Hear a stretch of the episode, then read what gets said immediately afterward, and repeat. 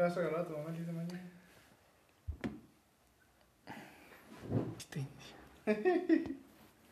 No, no sé, güey. La neta, no sé. Bueno, en primer lugar, ¿tú sí eres de regalarle algo a tu mamá el 10 de mayo? Antes sí, últimamente no. El no es por... Despistado. A Ah, veces ok. se me olvida. Está bien, está bien. A veces se me olvida, pues, que es 10 de mayo, así. Sí, se me olvida mi puto cumpleaños, güey. Sí, sí, a mí también me pasa. Sí. Pero, Pero- yo, yo sé que el cumpleaños de mi mamá y el 10 de mayo son fechas que no puedo olvidar, güey. Hay bien poquitas fechas que de plano no puedo olvidar, güey, a pesar de que soy malísimo, güey. Las tengo anotadas en varios lados. Mm. Mm, Y si acaso re- regalo algo, pues es a veces un poema o una flor. Eso es bonito, es algo significativo. Sí. Sí, yo también no sé, lo que le regalo. En, en 10 de mayo, en 10 de mayo. Si le doy un regalo a mi mamá, no es así como. Uf, así.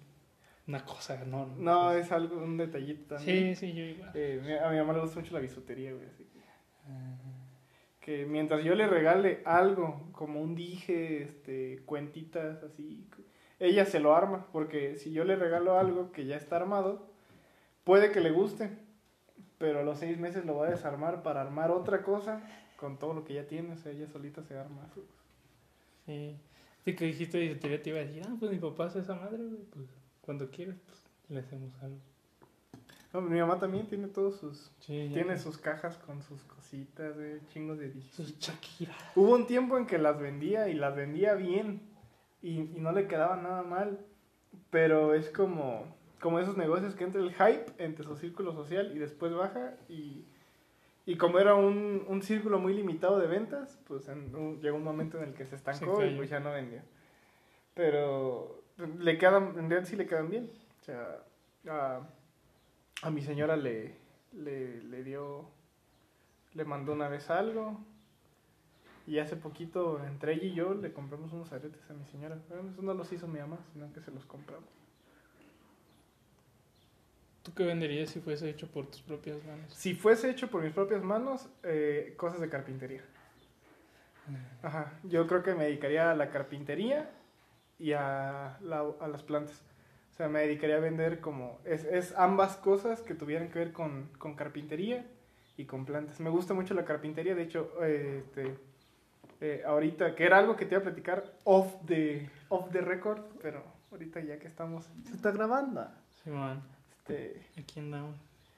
eh, ahorita ya que estamos aquí, eh, pues te cuento y ya la audiencia se entera. Te damos la introducción, espérense. Eh, eh, quiero, quiero aprender carpintería. Voy a empezar como... O sea, ya, ya vi eh, como cuáles son las herramientas básicas. Ya, yo ya tengo, de, de entre mis herramientas, yo ya tengo el 60% de las herramientas básicas de carpintería. Pero me hacen falta como algunas muy específicas. Pero quiero esa carpintería de a mano, güey. Sí, sí, sí. O sea, de, de la muy artesanal. Quiero, es algo como que quiero aprender. Quizá no, no, no tan cerca, no tan cerca, porque ahorita sigo con el... Ay, perdón. Se me fue el café para otro lado. Este, sigo con el tema de las plantas y ya que me sienta más seguro con las plantas, me paso a otro proyecto para... Ok, ok.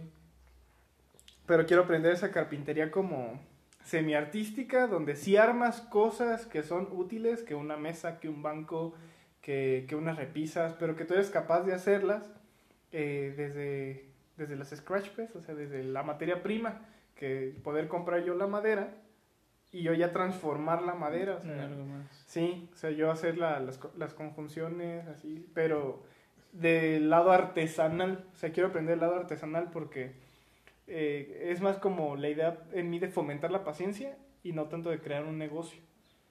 O sea, yo lo veo más por el aspecto como, es como el origami, pues, o Sí. cosas por el estilo, pero en la maderita. Y, y me llama mucho la atención, se me hace algo muy bonito. Está muy chido. Ajá, ¿tú qué venderías si fuera hecho por tus propias manos? Oh. Tal vez libros. Pero, o sea. Ay, güey, no mames, ¿cómo no pensé en eso? O sea, definitivamente, de que en algún momento yo... Sí, pero obviamente, o sea, sí puño y letra y todo eso, pero, o sea, no pasarlos a computadora ni a máquina. O sea, yo solito, pues. Eh, O sea, déjame ver si tengo la idea, como los, como escribano o como transcriptor de textos, como lo hacían antes, porque los frailes, No, no, no, no, no. Escribano, pues. escriban, o sea, nada más. Y Yo este, solito. Nada más grabar las letras, no hacerlo de manera artística, el grabado de las letras. Porque ya ves que los frailes pues hacían un trabajo Sí. hiperartístico en Sí, el tema. con, con caligrafía y no sé. No, Ajá. eso no, eso no. O sea, yo solito con mi puño y letra, libros ya sea de, este, de- no sé, de lo que se me ocurría, pero, eh, o sea, obviamente yo crear la pasta ya sea con, alguna hoja y ponerle, no sé, algo para que se mantuviera más, con más, más gruesa y O sea, así. todo el proceso artesanal del armado, de la Del escritura libro. y armado de Sí, libros. sí, sí, O sea, sí. que es cortar las hojas, este, unir el y, empastado, pegar, pegar, ajá, ajá. y, utilizar pues hojas recicladas. pero porque- también de manera artesanal, o sea, no de no industrializado pues como es ahorita de que ya Ajá. tienen las prensas y Sí, todo. de ir a la imprenta y todo. O sea, está muy chido, de verdad. en esa parte de que tengas tecnología que te haga eficientemente las cosas está chido, pero, pero esa parte artesanal, creo que tanto tú como yo la compartimos que todavía nos gusta mucho. Sí, y, y me, me hubiese gustado, pero ahorita ya no, ya no ser luthier. Por ejemplo, ¿Qué es un luthier? reparador de instrumentos de cuerda. Ah, ah yo, yo, esto- yo estaba viendo un anime que se llama B de Beginning, que es Ah, sí, sí, sí lo vi. el, el prota. Creo bueno, que es luthier. ¿no? Es, ah, es luthier y se, se me hacía, conocía la palabra y la escuché en ese anime porque él se dedica a reparar a violines. Exacto. Ajá. Sí, es de violines, este, guitarras, chelos, o sea, Me todos imagino que, que hasta pianos, ¿no? Porque el piano es un instrumento de cuerda. Mm, Y Creo que no, creo que ¿No? ya es alguien en específico, pero o sea, creo que sí tiene las... bueno, es que como por dentro sé pues que es madera y es cuerda Es cuerda. percutida. No sé si ahí también intervendrá un luthier o no. Pero, Creo que no. La no sé. pero bueno, el- yo sí veo pues que al menos en el anime y lo he visto como en cosillas así bien aleatorias, sí tienen como que violines colgados, chelos, como que ellos se dedican a restaurar y a crear. Pero creo que luthier se enfoca más en la restauración, ¿no? Re- en restauración y ya con base a eso ya crean los, Ok. Pero sí, usualmente son para reparación. Sí. Y eso me hubiese gustado. Pero, o sea, sé que nunca es tarde para aprender Tiene que ver algo. con la madera, güey. Así O sea, es, sí, que sí. Es que la madera y yo tenemos algo muy especial. Sí. Y- Es como en Avatar, ¿no? O sea, ¿tú qué, qué tipo de maestro serías en Avatar? No puedes ser el Avatar, güey. No se vale. No, no, no, no. De hecho, nada más estaba pensando en un elemento. Híjole. Yo creo que agua. O viento. Ok, ok, ok. Agua o viento, estoy seguro. Está bien. este, es que pensé que íbamos a coincidir ahí. Yo sería maestro tierra, güey. Yo sería maestro tierra fuego. Uno de esos dos. Mm, Sí. No, no, no, no. Pero bueno, volviendo al. No, es que sí, se, se escucha muy bonito ese, ese oficio de ser luthier. Se escucha muy bello, pero es un nicho bien curioso. Si te quisieras dedicar a eso, no sé, tienes como que un nicho muy específico, pero también un nicho de ricos, güey. Sí, es, Mayormente de es, ricos. es un poco burgués, por Ajá, así decirlo. sí, muy como. No elitista, pero sí es como destinado a la burguesía, ¿no? Sí. Sí, porque en aquel entonces, eh, de, de la época de los burgueses, usualmente cuando alguien tocaba un instrumento, no era solamente aprenderlo y saber música, sino también saber repararlo, darle su mantenimiento y así. Y ahorita, pues vale, ver, o sea, te compras una guitarra y ya lo único que haces es saber limpiarle el mango, saberle limpiar todo ahí y cambiarle cuerdas y ya, es todo. Sí, a mí, ¿sabes cómo me- cuándo fue que me empezó a gustar esto? Eh, de, de, como de, de, de pensar en qué me gustaría hacer si mis manos trabajaran algo. Eh, es este. me- Todo comenzó cuando vi a un artesano de arcos que hacía arcos de manera. Ar, arcasa, de manera artesanal todavía. Y cuando vi cómo los hacía, con qué pasión, con qué esmero, y cuando es tan... O sea, hacer un buen arco, o sea, puedes hacer un arco de supervivencia, entre comillas, fácil, puedes hacer un arco con PVC, con tubos de PVC y... literalmente un arco. Un arco, un arco de...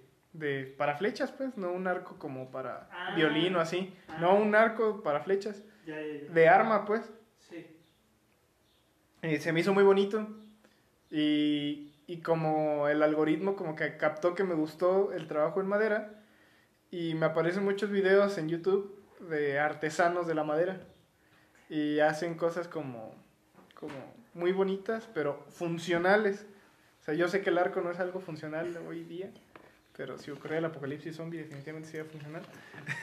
Sí, pues de hecho, creo que es en Twitch, que hay un, que hay un don que, que hace cosas de herramienta. ¿No es el del video que le hacen la donación? Exactamente, dice, Eh, no, no, no, no, no me compres. O sea, no, ajá, que les Digo, no, no me, le, no me le- dones. le hacen un sub, ¿no? Y que él Le dice, se- te, te puedo regresar el Ajá, dinero. Sí, ¿cómo le puedo hacer para regresarlo? Sí, no, sí, o sea, sí, no. esto es gratis, lo hago por gratis. Sí. Exacto.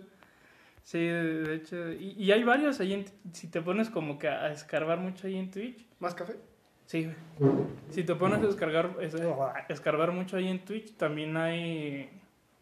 Hay herreros que hacen varias así como. Como la de esa madre que está ahí atrás. Ah, Que ya. hacen así adornitos, hacen ya cosas ya más grandes. Para, para descripción de la audiencia, este, estaba señalando una, una repisa para un difusor de aromas. Ajá. Y es como de, de alambrito y así. ¡Ay, hijo de su puta madre! ¿Está caliente? Sí, pensé que estaba más tibio. Eh, no, esa cafetera, a pesar de que la apagues, eh, Se queda caliente. guarda el calor bien cabrón. Sí. No te cagaste feo el hocico. Pues, No, eh, ponte en hielo ya. ah, Sí. sí, Ya desperté más. Eh, Sí, creo que. Y el nombre creo que se llama Herrerías y el apellido de la familia, porque es un negocio familiar. Y usualmente siguen a, a los gamers, pues que, que, que muchos seguimos. Y a veces allá aparece Herrerías Gómez Juárez, este, se ha suscrito. Entonces, Sí. como, ¿qué pedo con eso? madre? Y los mismos gamers checan ahí y dicen, ah, estos güeyes hacen herrería. Y ya ellos ya te escriben así, sí, lo que se ofrezca, la verga, y así, un, un chingo de gente hace un chingo de cosas ahí. Es que es una forma bien curiosa de agarrar clientes. Ya Sí. en realidad eh, el internet de cierta manera democratiza como que a estos artesanos que tengan una mejor accesibilidad a, a ampliar su, su nicho de mercado. Porque como es tan específico, porque antes en los pueblos era común que hubiera uno o dos alfareros, uno o dos carpinteros, uno o dos herreros.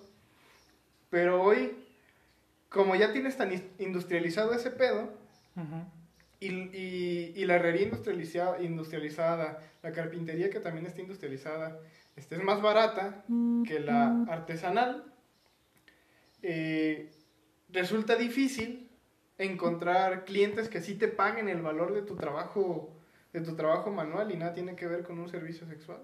Sí, sí, sí, sí. Porque, por ejemplo, mi señora es muy talentosa, güey, con, con el moldeado en, en cerámica de una pastita que ella hace. Con, lo mismo, como lo que hacía Yazdali. No se tocó ver que Yazdali vendía collarcitos, este, llaveritos de, de figuritas que tú le encargabas, pero Yazdali hace de figuras como así medio gore, medio creepy. En cambio, este, mi señora, Pau, este, es muy talentosa haciendo, me hizo un Baymax y me hizo unos chicharitos muy bonitos, y, y, y me parece un, un- un arte muy bonito, es muy buena bordando, es muy buena tejiendo. Le digo, aquí tú tienes un trabajo artesanal, uff, impresionante. Sí, yo le digo, te ayudo, le digo, no me pagues, yo me convierto en tu esbirro para, para ayudarte a hacer este, crecer ese, un posible negocio. Le digo, eres buena, es buena bordando, eh, sabe replicar bien las imágenes que luego le dicen, borda para su familia, eh, teje para... A mí me, me tejió unos, do- de hecho dos, dos pantuflas muy bonitas, este, unas con una suela, así suela, suela, para poder caminar aquí, y otros son unos calcetines, pues, en realidad no son pantuflas, son calcetines, pero pues como aquí la casa generalmente está bien limpia por la Limpio. obsesión de limpieza que tenemos aquí, Sí, sí, sí. este, pues, no los ensucio y puedo caminar aquí en la casa como si fueran pantuflas y no, hombre, son una maravilla, están bien chingones. Es- qué curioso que dices eso, porque también diseñar es así, güey, qué pedo. Es que son Seduc. Sí, a fin de cuentas. En, en Seduc, Seduc atrae mucho a las personas que son muy buenas con las manualidades, porque las manualidades son una forma de enseñanza, de transmisión de conocimiento también. Eh, por ejemplo, en Japón, en Japón, eh, lo- las tejedores tradicionales también eran historiadoras ok. o historiadores, porque mientras sentido. tejían, para no aburrirse, platicaban las historias o las noticias o, o lo del pueblo o cosas por ahí, y almacenaban mucha información y había mucha transmisión de cultura. Y también aquí en, en México Este, los tejedores se les considera personas de cultura porque puedes platicar con ellos. Este, no recuerdo dónde lo vi, eh, pero eh, hace poquito yo busqué una marca que no es un patrocinio ni nada. eh, sería bueno que lo patrocinaran. Que nada tiene que ver con el consumo responsable. No, no, no. La, la busqué porque yo quería una mochila bonita, que es la última que traigo, la negra. No lo he visto. Este, eso es bueno porque esa mochila cumple la finalidad que quiero, que no sea vista, o sea, que no, no traiga la atención. Pero esa Ah. mochila está artesanalmente hecha por eh, oaxaqueños y lo distribuyen una empresa que está en Ciudad de México, pero lo que me gusta de la mochila es que tiene el nombre de quien la creó. O sea, quien tejió mi mochila, eh, las partes que son artesanales, porque trae partes de poliéster, pero también trae tejidos artesanales en varias partes. Eh, ahí te dice quién fue el artista que la creó.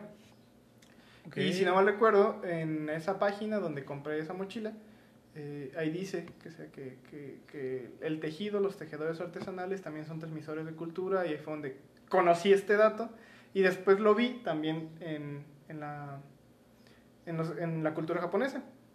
Y un reflejo es en la película de Your Name, la de Kimi Ujú. Nawa. Eh, ¿Sí lo has visto? Sí, sí, sí. De- Eh, de hecho, lo vi contigo la primera vez. Ey, sí, cierto. Este, ya ves que tiene, hay una parte donde están tejiendo como unas pulseras. Cuando le dicen la entre- cómo se entrelazan los hilos del destino, Ah, ok. que hacen una analogía Sí, con, sí. con el tejer tradicional, pero que ahí la abuela les está contando historias. O sea, mientras están tejiendo, le está contando historias, porque el espacio se da como que estás tan concentrado que eres capaz como que de volver a ciertos recuerdos, traerlos. este- Eso es la gnosis. Ajá. ¿Eso es la gnosis? Ah, ok. O, este- o sea, entre un, una y tantas cosas, eso es la gnosis, como que este estado, como hasta incluso como de trance, Ajá. que... Es como lo que denominan la zona. Ajá, algo así. Sí, es como, en, en palabras de, de Soul, de la película de Soul.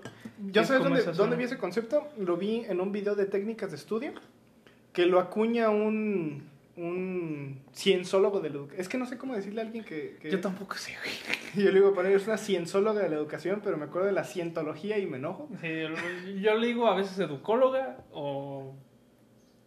o maestra. Es que van más allá, Pero güey. es que sí, yo, yo sé que sí, güey, pero para fines más prácticos. Pero bueno, el chiste es que un cienzólogo de la, de la educación en uno de sus textos acuña este término de la zona, de cómo antes de estudiar, lo ideal es que, que adaptemos las condiciones a nuestro alrededor, tanto físicas como psicológicas, para que nos sea fácil entrar en la zona de estudio.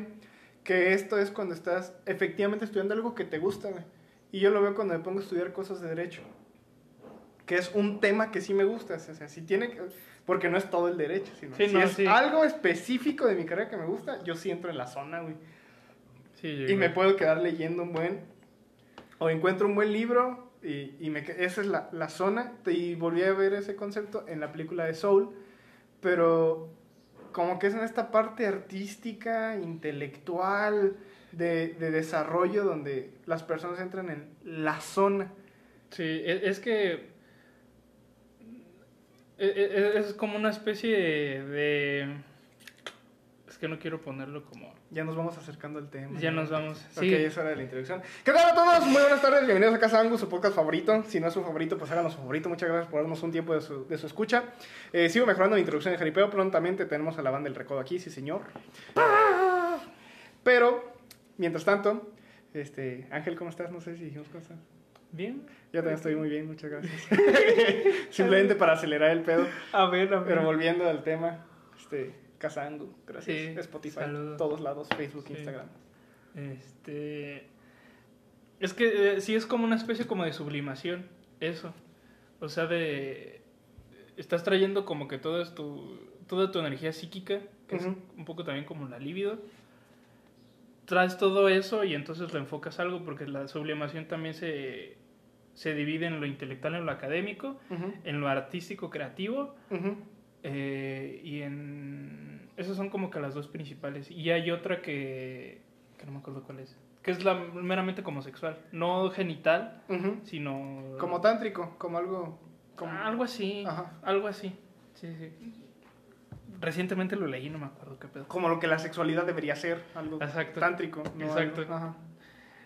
Saludos al porno. Hijo de su puta madre. Este, Pero sí, entonces- Deberíamos dar en un momento, güey. Este, o sea, prepararnos bien y buscar a raza que sepa, güey. Pero algo que tenga que ver con educación sexual real, güey. Yo sé que hay educadores sexuales en internet. De hecho, las dos educadoras sexuales que conozco, una es española y otra es mexicana. Y tienen, tienen información muy chingona, güey. Pero me gustaría ver la perspectiva de hombres, güey, en la educación sexual, porque los hombres somos las primeras víctimas del porno, Sí. más Eh, que las mujeres. Sí. O sea, de, en, el- en degenerar lo que es la sexualidad, pero na- nada tiene que ver con el tema. Pero Sí, no, la no, sublimación. Un, poco, todo es sexo, la verdad. Según Eh, Freud, malditos según- psicoanalistas. Entonces, e- esta madre de la sublimación es un poco lo de la zona. Y ya en, en, otras, en otras palabras o en otros términos es lo de la gnosis, ¿no? Este estado en el que sí estás, pero a la vez no. Ujú. Eso es también lo de la gnosis. Y eso, y eso ocurre mucho en lo intelectual y en lo artístico y todo eso. Ok, pero ahora explícamelo en el hecho de que luego coincidimos tú y yo en pensamientos. Cito el ejemplo para la audiencia. Ahí les va. Porque hace poquito yo le mandé, eh, entre el último podcast que salió al aire y el podcast del día de hoy, yo le mandé a Ángel un mensaje diciéndole, oye, cuando todo esto pase, ya viene la comida. Ok. Que por cierto pedimos comidita porque tenemos hambre y no quiero cocinar. este, sigue grabando. Eh, Ah, ok. tú dale. Eh, yo le mandé un mensaje de que cuando es, todo esto pase, de la pandemia, de que ya podemos salir más libremente y así, que quiero grabar en, en locaciones abiertas. No, no quiero grabar en, o sea, como en, en un estudio o en un solo lugar. Me gustaría como comprar un buen micrófono, que nos lo lleváramos a, a no sé, pone tú al, al bosque Cuauhtémoc, ¿no? Y de repente al bosque Las Cárdenas, o de repente al Filtros Viejos. Y obviamente garantizar que no nos van a saltar en el último lugar. O de repente ir a un café. O sea, si, fue, si hiciéramos un podcast en Mechoacán. Mechoacán, sí, güey. Sí. Güey, ahí con Chavita sí me deja, güey. Sí, güey, sin sin pedos, ahí ya con Chavita y con toda la racita de Mechoacán. Sí, sin problema. Sí nos dejarían grabar un podcast en vivo y que la raza pues no se incomodara, güey. Pero el mejor día para grabar podcast en Mechoacán es miércoles o martes, Casi que es cuando está más vacío. Ujú, Ujú. Así es. Eh, ya no me gusta, güey, que Mechoacán es muy conocido por Morelia, güey. Pero está bien para el negocio, pero para mi egoísmo, porque Yo también tengo ese recelo, fíjate. eh, con, la, con, la mayoría de la gente, con la mayoría de la gente con la que voy, Ajá. que eso es algo que aprendí de ti, o sea, no a todos te lleves a Michoacán. Sí, o sea, es que me- que me- ser alguien... Mechoacán no es para que lleves a toda la gente. Exacto. Mechoacán solamente es para que lleves a quien quieres, güey. Porque es que es tu lugar, güey. Es mi lugar, güey. o sea, es mi lugar desde la preparatoria. Y, y digo así: es que no me quiero llevar a alguien que odio. O que me podría caer mal. O que no me siento cercano a esa persona. Porque si va y lo voy a ver allá, güey, ¡puta madre! O sea, yo llegué primero, güey. Vete. Sí, yo cometí un error de admitir de llevar a alguien que odias. Ajá. Este, Oh. y, y pues pasó, güey, y, y a la fecha, pues esa persona sigue yendo. Este, pero afortunadamente, pues he encontrado, pues más, como más cercanía, pues con Chava, porque Ajá. He ido, pues más seguido que tú en lo de la pandemia. Ujú, Entonces, pues siempre me pregunta, pues por ti. ujú. Y es como de, ah, pues ahí anda, güey. Y, y sí, sí, sí, deberíamos de hacer uno, uno ahí. Sí, un, un podcastito en, en Mechoacán, no, hombre, estaría, Sí. estaría re bien. Estaría muy No rico. habría ningún pedo. Y pues ya como tanto a ti como a mí nos conocen, este, sería muy, muy sencillo que, que hubiera esa, esa apertura. Pero venga, o sea, la idea central, audiencia, querida audiencia, es justamente esto que yo le mandé a Ángel diciéndole, oye, quisiera esto, ¿no? Grabar al aire libre en diferentes locaciones, pero como en locaciones bonitas, locaciones que nos gusten. Como ves, le invertimos en solamente un micrófono, un buen micrófono que tenga una buena resonancia para nuestra voz a pesar del, del sonido de ambiente. O sea, que, que resalte nuestra voz por sobre el ambiente. Que no sé cómo se llaman esos micrófonos que, que sí captan el sonido ambiental, pero que lo disminuyen conforme al- a la percepción de una voz. Eh, tendría que investigar más, pero hay micrófonos especializados. ¿Compresores, tal vez? No sé. Pero son micrófonos especializados Ujú. para grabar en, espacios, en espacios abiertos. Ujú. Y digo, ok, eh, puede que no haya uno tan caro. Y invertir en uno de esos para poder hacer este tipo de grabaciones. Sí, creo que no hay tan. Pero bueno. Y pues aquí conectadito el teléfono nada más en la grabación. Sí. Vámonos. O sea, esa es la ventaja de la accesibilidad tecnológica. O sea, Internet de- democratiza muchas de esas cosas. Hoy eh, con el podcast, por ejemplo. Así es. Eh, Entonces me ahí cómo me explicas la gnosis, porque no entendía el concepto ahí de gnosis, porque para mí gnosis fue así como de pensarlo más en un vínculo interestelar astral, así como de...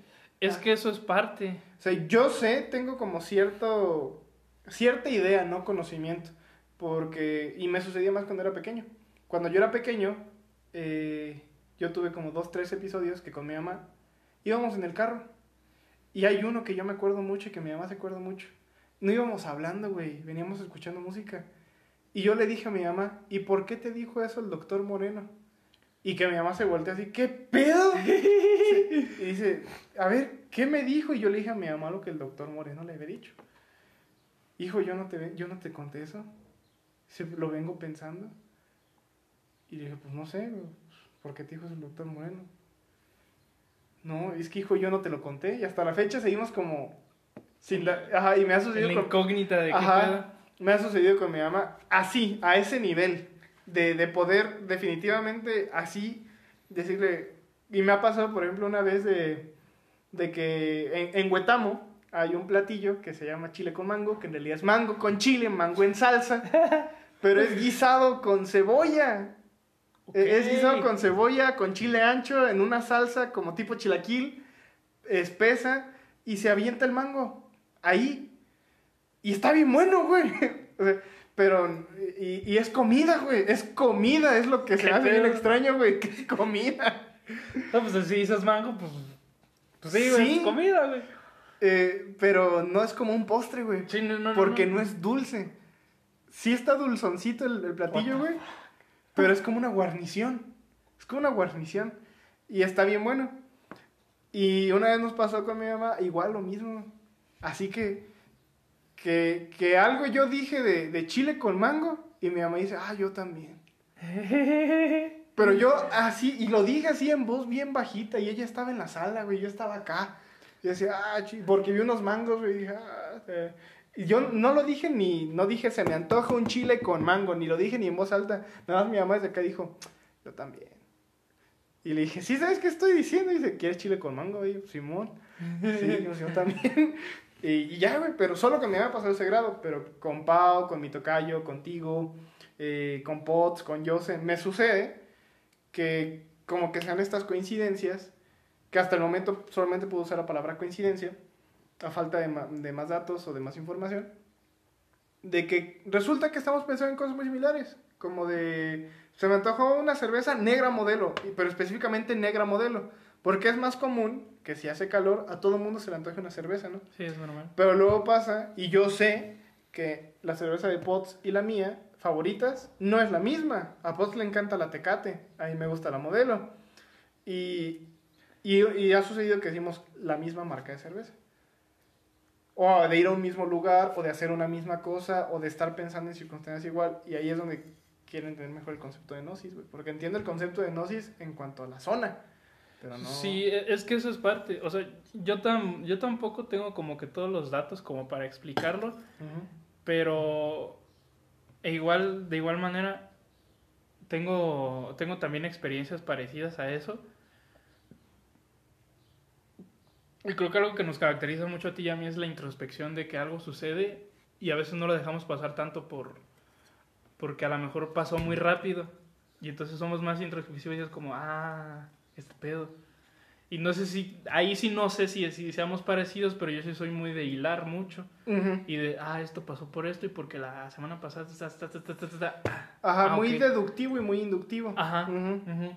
Entonces, en cosas más prácticas de la UNICES, para no entrar en temas más, más así, sí es un poco como esta conexión eh, que va más allá de la coincidencia de ideas, porque si bien en todo el perro mundo hay mucha energía rondando y que se, y que se transforma, eh, lo que sucede con la gnosis es que si ya hay un vínculo que sostenga mucho esa energía, como que siempre va a estar en constante flujo y en reciprocidad. Es como una conexión wifi entre seres humanos. Ándale, ajá, algo así. Eh, sí, sí, sí, me gustó mucho el ejemplo.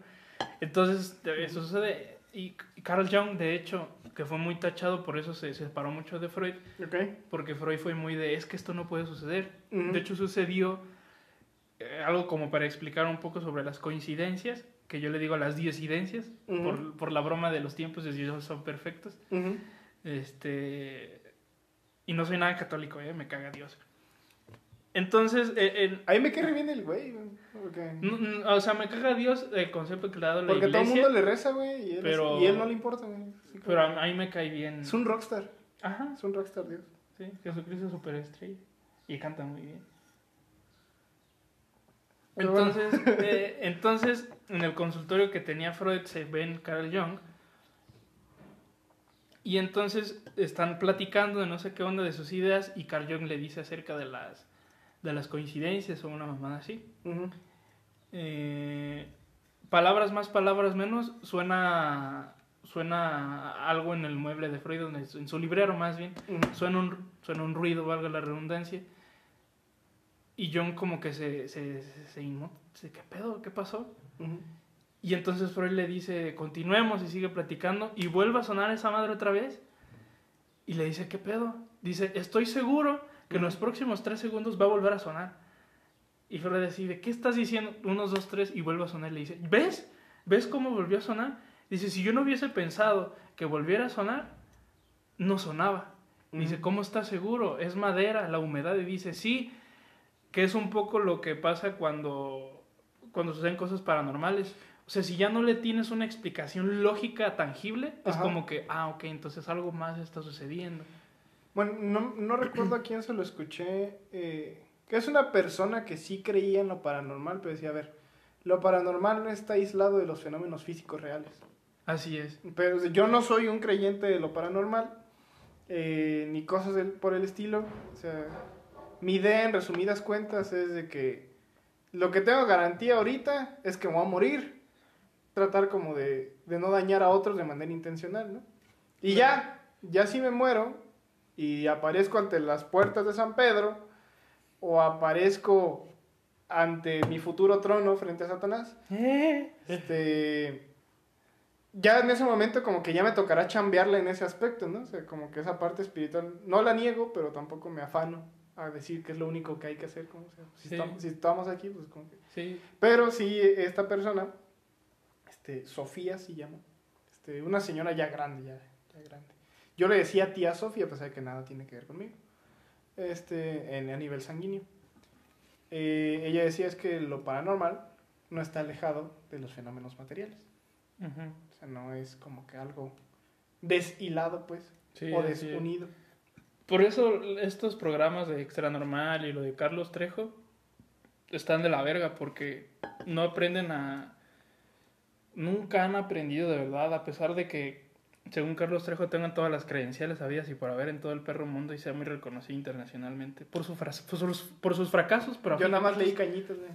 Eh, En la puta primaria te lo pueden leer, güey. Yo no, yo no entiendo por qué, güey. ¿Te lo pueden leer en la primaria? A mí me lo pusieron a leer y he conocido a más de mil personas que se los han puesto a leer en, en la primaria, güey. No mames. De veras. Yo lo leí por ahí de secundaria porque fue una amiga la que me prestó ese libro. Sí. Pero sí leí cañitas. eh. Ajá. Ajá. Y, y este error que tienen estos programas o, o- o los videos virales que suceden de fantasmas en casas o los TikToks y así, Ajá.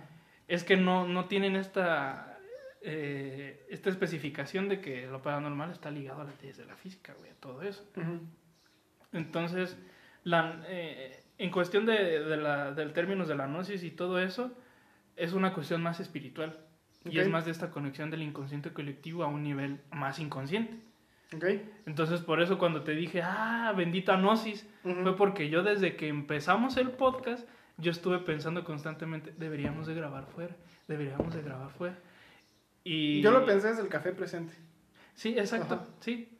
Desde el primer café presente dije, esto estaría chido porque O sea, lo que puedo hacer o lo que podemos hacer es, este, ahí tengo una latita de, de gas de camping y me llevo la cafetera italiana. Hacemos café en cualquier lado, güey. Me llevo, comp- compramos otra, te compras una tacita de acero inoxidable, igual como esta, que son más resistentes, pues, y son como para estilo camping. Y en cualquier lado, güey. Sí. Y hacemos café presente en cualquier puto lado, güey. Así es. Y con menos, o sea, con elementos relativamente como no tan complejos, no sé. Sí, sí. Y dije, ah, eso estaría verga, güey. Eso estaría verga, güey. Sí. Los hornillos de gas de camping no son caros. Y, o sea, ahí tengo una lata de alcohol para Ok. camping. Solamente tendría que comprar el hornillo, que es una basecita, o incluso la puedo hacer con alambres. O sea, no pasa Mm. nada. Y no son, en realidad, comprarla no es caro, son 30 pesos, sin nada más porque son unas basecitas de metal que se encajan y ya, en un estuchito. Y ya no es caro, y nada más pones el alcohol de camping, que es alcohol, este, como hecho piedrita, que no es piedrita, como gel, alcohol en gel. Ok. Y le prendes, le echas el cerillo y empieza a echar la, la flamita. Y es una estufita. Y en la cafetería italiana el café está en 5 minutos menos. Y queda bien bueno, más bueno, más concentradito. Y pues eso lo podemos llevar a cualquier lado y es café presente en cualquier lado. En cualquier lado. Sí. Lo mismo con el tema del camping, güey, cuando te dije de que acampáramos en, en hamaca. En hamaca. Este, Sí, ahora me explico por qué tienes tu, tu taza, no de cerámica, sino de... e- esta se la quité a mi papá. Ok. Por un valor, es una taza tipo camping, porque, pero tiene un mal- más valor sentimental, se la quité a mi papá. Eh, pero sí, es- poco a poquito estoy como que juntando mis cositas para camping. O sea, ya compré la hamaca, ya compré multiherramientas, güey, ya compré. Ajá. Porque quiero, de verdad es algo que quiero, que cuando pase la pandemia, eh, ya sea con amigos o solo, o no sé, pero quiero acampar, güey. Creo que esa es la primera actividad más fuerte al aire libre que quiero hacer cuando la pandemia. Sé que puedo hacerla ahorita, pero o sea, es el transporte en cubrebocas, güey. O sea, no, no, no quiero así festejar la libertad, pero acá chingón. Perro, con mis amigos, güey, no tener que cuidarme del COVID, güey. Sí. Creo que... eh, ah, qué, qué, qué buen puente para, para dar... A mí lo que me gustaría hacer ya después de que pase toda la pandemia y todo eso es ir a tocar a un pinche bar, güey, con mi banda. Pero sí sería ya con Jeff Garlic Powder. Ah, güey. Ok. Sí, sí, sí. El, el Power Trio. Sí, güey. Sería hacer eso y romperla. De hecho, antes de eso teníamos planeado hacer un, un evento como en, ya sea afuera de mi casa, Ah. dijera. Que más probable eh, afuera de mi casa porque fue la casa de Afuera de la casa de Jera, en primer lugar, es zona más cholilla allá que donde vives tú, güey. Sí, Y en segundo lugar, el espacio. Sí.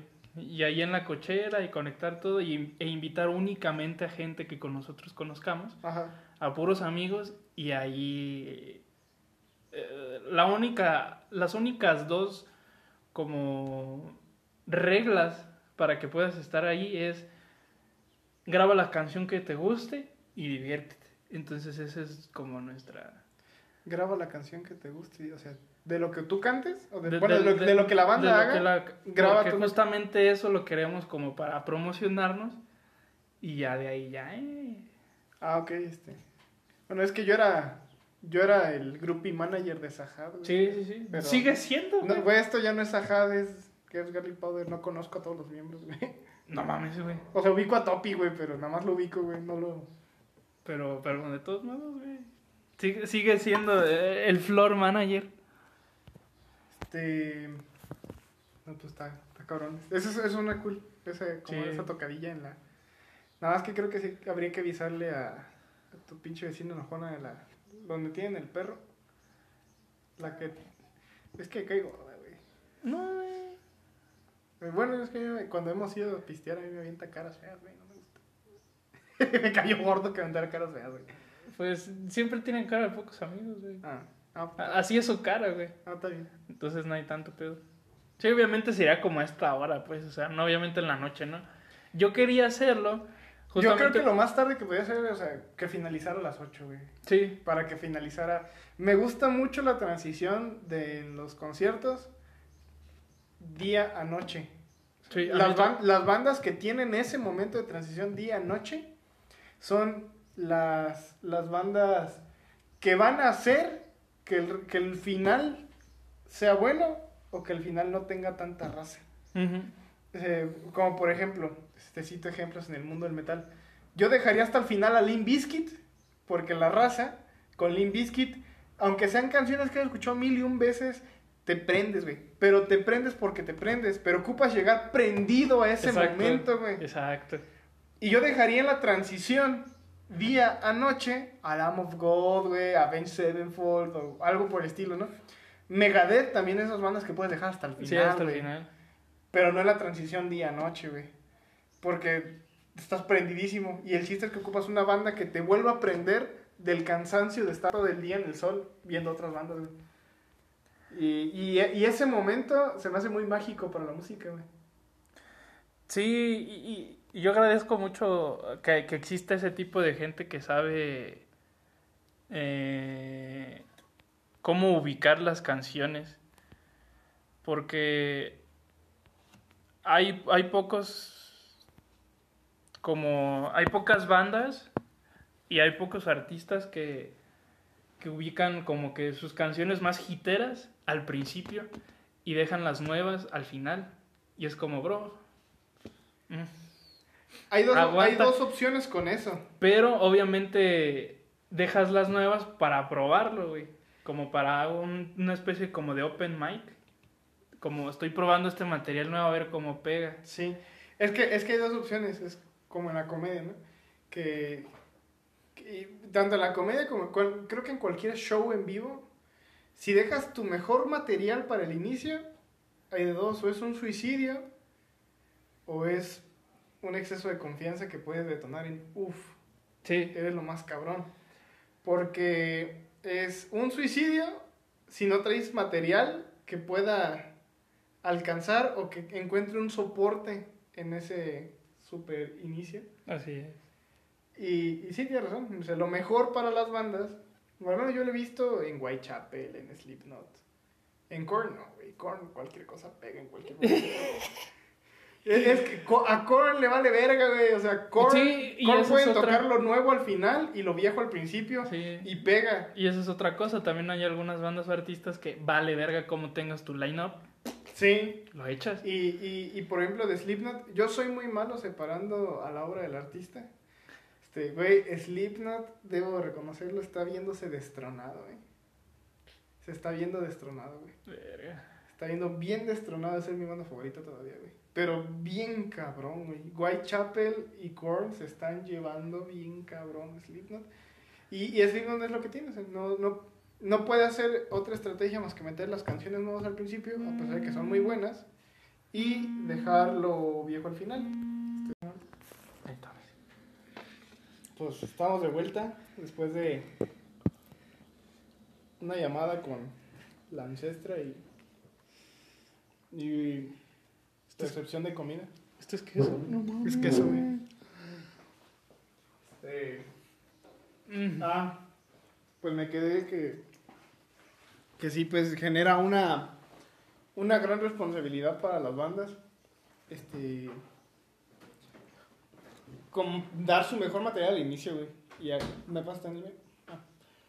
y, cerrar con, con, material viejo al final, no sé. Es que es curioso. Hay, hay bandas que pueden, bandas que no pueden. Bandas que pueden empezar con sus mejores hits al inicio y pueden terminar con lo nuevo y es exactamente lo mismo. Pero es la calidad de la banda, güey. Sí, claro. Es la calidad de la pinche banda. Este, creo que pasa lo mismo con los comediantes. Sí. De hecho, creo que Franco Escamilla algún día, o varias veces ha platicado, que a veces en eventos privados suelta los mismos pinches chistes, pero ya la gente lo ubica y como que no se agüita. Y es como, ya te escuché el chiste de tu exnovia Sara como mil veces, pero no hay pedo, porque eres Franco Escamilla. Y por ejemplo, yo también lo veía mucho en, con Luis Miguel. No ahorita por la serie, porque no soy mamador. A mí me ha gustado siempre Luis Miguel, por culpa de mi mamá. A mí Chayanne. Y Alex Ubago. Entonces, usualmente metía las canciones que él, que él quería, güey. Y de todos modos la raza cantaba, güey. Y le gustaba. Igual Charlie García, güey, metía sus canciones de hace un chingo, güey. Este, al principio. Y a veces metía nuevas al, al- al medio. Y así, güey, le valía verga.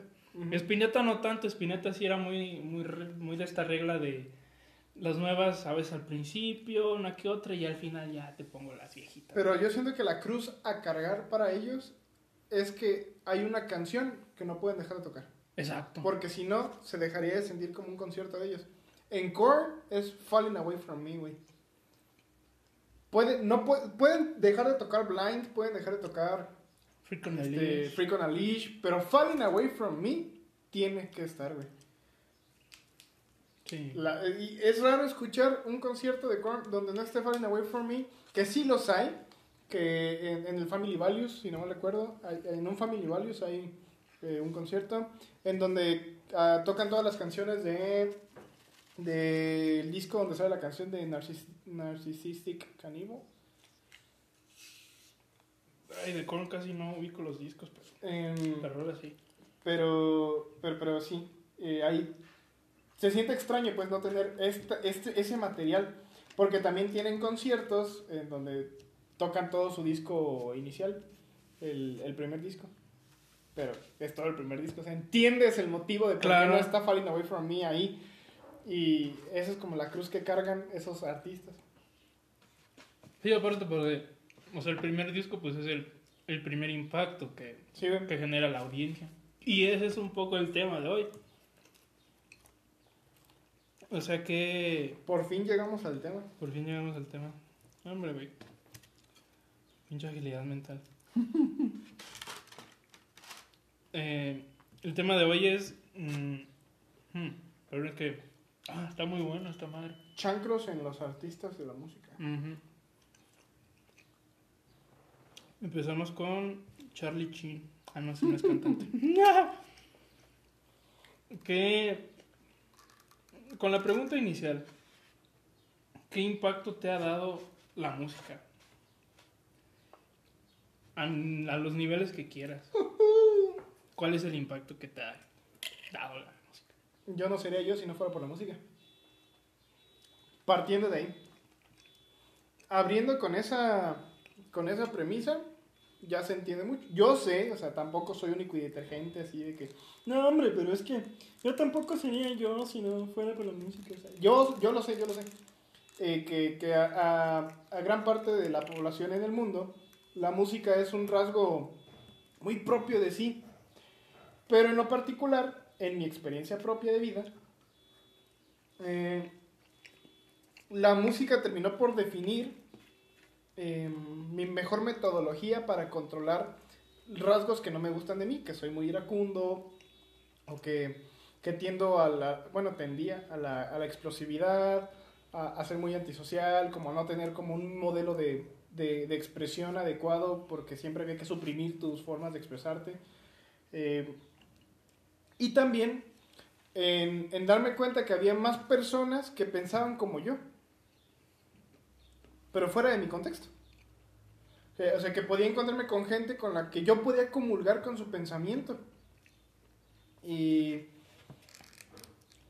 y yo pues, tú sabes que soy mucho de protesta social, de quejarme mucho de las injusticias sociales. eh, tengo mis batallas, este... En el desierto. eh, nah. No, nunca. O sea, yo, yo soy muy antiguerra, pero sí soy como de, de ciertas... Hay ciertas luchas sociales con las que empatizo mucho. Eh, personas con discapacidad, este, derechos humanos, este, derechos de la infancia, derechos laborales, son como que las causas con las que más empatizo. Eh, y System of a Down, güey. O sea, System of a Down es pura protesta social, güey. Sí. O sea, esos güeyes encabezaron una marcha en Nueva York. Es pura protesta social Ujú. y, y me, me hicieron yo. Y, y en, y en ese aspecto, eh, también en el control de la ira, eh, yo sí estoy muy emputado, escucho metal y me relajo. O sea, a mí me genera un efecto contrario al que la gente cree que genera el metal de alteración. A mí me relaja. Yo me puedo dormir con metal. Y eso es curioso, entre comillas, porque conozco a gente que lo hace también. Jos, por ejemplo. Jos se puede quedar bien jetón escuchando metal. Y Y también porque soy una persona muy musical, soy muy rítmico. A pesar de que no soy un experto en ningún instrumento musical, pero pues me, en algún momento me dediqué un poquito al canto, en algún momento me dediqué un poquito a la guitarra, le he metido a la armónica, le he metido al piano, y me gusta. Y simplemente nunca le agarré a desarrollar el expertise en, en, ninguna, en ningún instrumento. Pero la música es una parte fundamental de mí. Yo no puedo pasar un día sin escuchar música, sin escuchar canciones nuevas, sin escuchar esta, este método de expresión. O sea, es como lo sería para la pintura para algunos, para mí la música. O sea, la música, el, el, el, oído para mí es un sentido que, que adoro. Porque te transporta, te mueve, güey. Es, drogarse sin drogas. Y eso que nada más he probado la marihuana, güey. es un efecto parecido a. Pues sí, güey, a este. Es que no he probado otra droga psicodélica. Bueno, y es que la marihuana no es psicodélica, es más. Yo no relajante. Sé, yo no sé en qué tipo de droga recae la marihuana, pero a mí me da un chingo de risa. En la que ya va a ser legal. no, pues por ejemplo. a mí nada me da un chingo de risa. Y no puedo controlarme, mm, yo lo. Yo lo comparo un poco con los hongos. En mi experiencia, puede ser que muchos han tenido otra experiencia diferente, pero yo lo, yo lo conecto mucho con este, con este sentimiento, más bien con esta sensación de estar como como flotando, sin sentirte que te vas a ahogar. Y muy sensible, pues obviamente con, con, los, con los sentidos, vaya. Muy sensible sensorialmente y específicamente pues con el oído. Pero sí, yo también coincido mucho en esta en este impacto que, que te ha generado mucho la música, igual también a mí. Es como bañarse emocionalmente. Bueno, es que ahorita que dijiste la sensación de flotar, pero no me ahogo, yo soy malísimo en ese aspecto porque lo, lo relaciono. Hace poquito fuimos a nadar con, con mi señora y, y Pau sabe que me da miedo el agua en grandes cantidades y que tengo que mentalizar muy cabrón para entrar siquiera a una alberca. Y entramos a la alberca y me dice, amor, recuéstate, este, ponte así, pancita para arriba para que, para que te relajes y así. Y yo te muevo, ¿no? Güey, me paniqué. Nada más de recostar la cabeza y de sentir que no tenía este control de mi cuerpo en el lago. No sé, me paniqué. Y ahorita que lo dijiste, esa analogía no me gustó. La analogía que a mí me convence más es bañarse. Yo lo siento como bañarse porque la música para mí es como un baño emocional. Dejas que se vaya la suciedad que traes con el fluir de la música, con el fluir de la canción con el fluir de los ritmos, se lleva. Es como si, si se, le echaras jaboncito y se va el jaboncito y ya no sabes de eso. Como decía Cerati, pones canciones tristes para sentirte mejor. O sea, no específicamente las canciones tristes, pero la música sí es. Pones el género que te encante para sentirte mejor.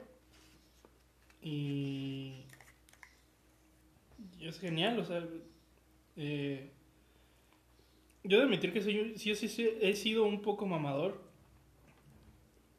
Eh, pero me justifico en que, pues obviamente, eh, le hago la mamada que compongo. Y siempre me ha gustado como tener esta responsabilidad de que el arte que voy a que voy a expresar no daña a alguien más. Que sí trasgreda uno que otras leyes, pero no, no, no chinga a alguien más. Pero es una transgresión impersonal, ¿no? Sí, exacto. Lo que es, debería de ser el arte. Una transgresión impersonal. Eh, no convertirlo en algo personal porque entonces ya estás partiendo desde básicamente como una exigencia externa y no es una exigencia. ¿Qué ha sido la música en ti? Ahora te pregunto yo. Mm.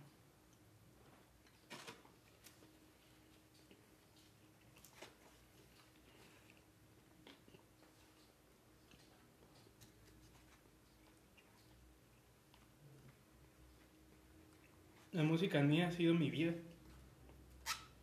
Es mi vida. Yo la verdad, yo no aguanto sin estar un día sin música. No aguanto. Sea lo que sea. Pirecuas o una- lo que sea, lo que sea.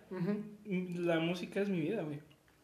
Yo no podría ni dejar de escucharla ni dejar de hacerla. Y eso es algo que me, que me he cuestionado mucho porque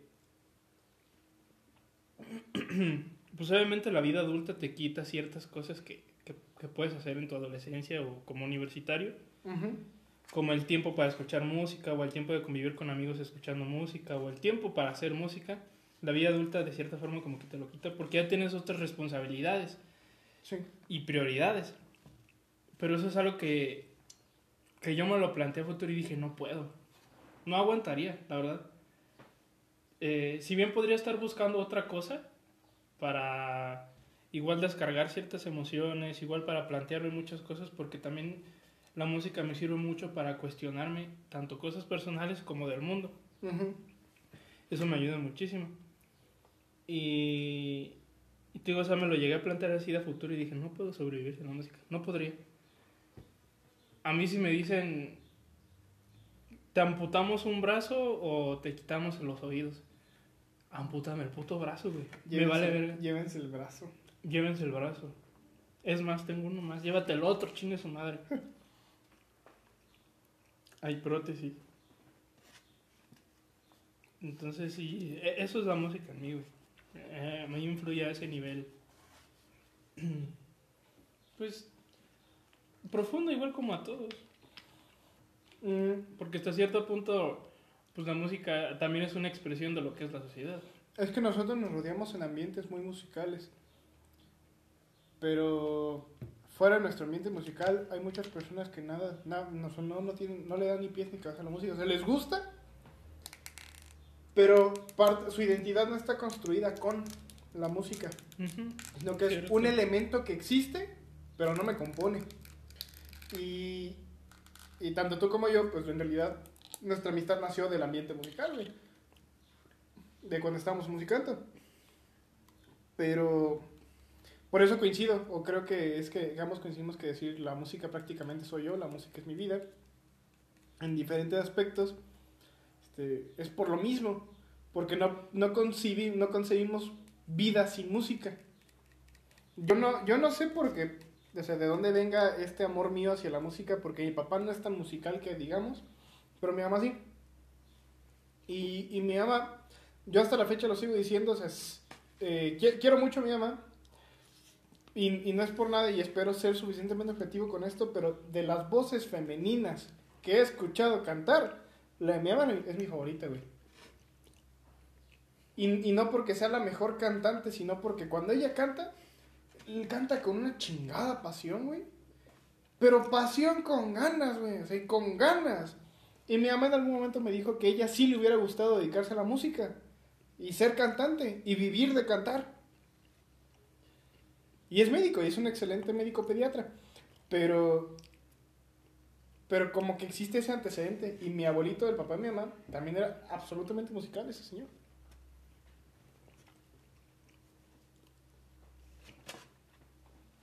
Sí, creo que si te pones como a escarbar.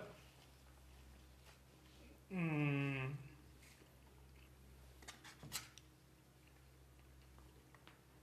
¿De dónde vienen como estos antecedentes musicales? Siempre va a haber alguien que le fascinó muchísimo la música y que si, si todavía vive, todavía se dedica o si murió pues se dedicó o simplemente le gustó mucho y la, y la y se arroparon entre las dos en su vida. Y, y, por ejemplo, en, en esa cuestión como de antecedentes, mi mamá siempre se preguntó, es que ninguno de mis hermanos, ni mi papá, ni, ni tu papá biológico, ni, ni, ni, ni, demás, o sea, nadie era alguien que tocara música, nadie. Y yo debe de haber alguien. Y un día en una comida familiar con, con los familiares de, de, de por parte de mi abuelo, este resulta que muchos, como sobrinos de, de mi abuelo, este, eh, tocan música, pirecuas, banda, cantan y así. Yo dije, de ahí viene. Algún tío abuelo era el que le gustaba y se lo inculcó a algún hijo suyo. Y luego posteriormente algún nieto y es como, ah. Y de hecho fue, fue como, una, como una cuestión de gnosis otra vez hablando de eso. De que mi mamá y yo nos volteamos a ver al mismo tiempo y de, ya sabemos de dónde. Y hablando también de lo de la gnosis, la gnosis tiene que ver mucho también con la música.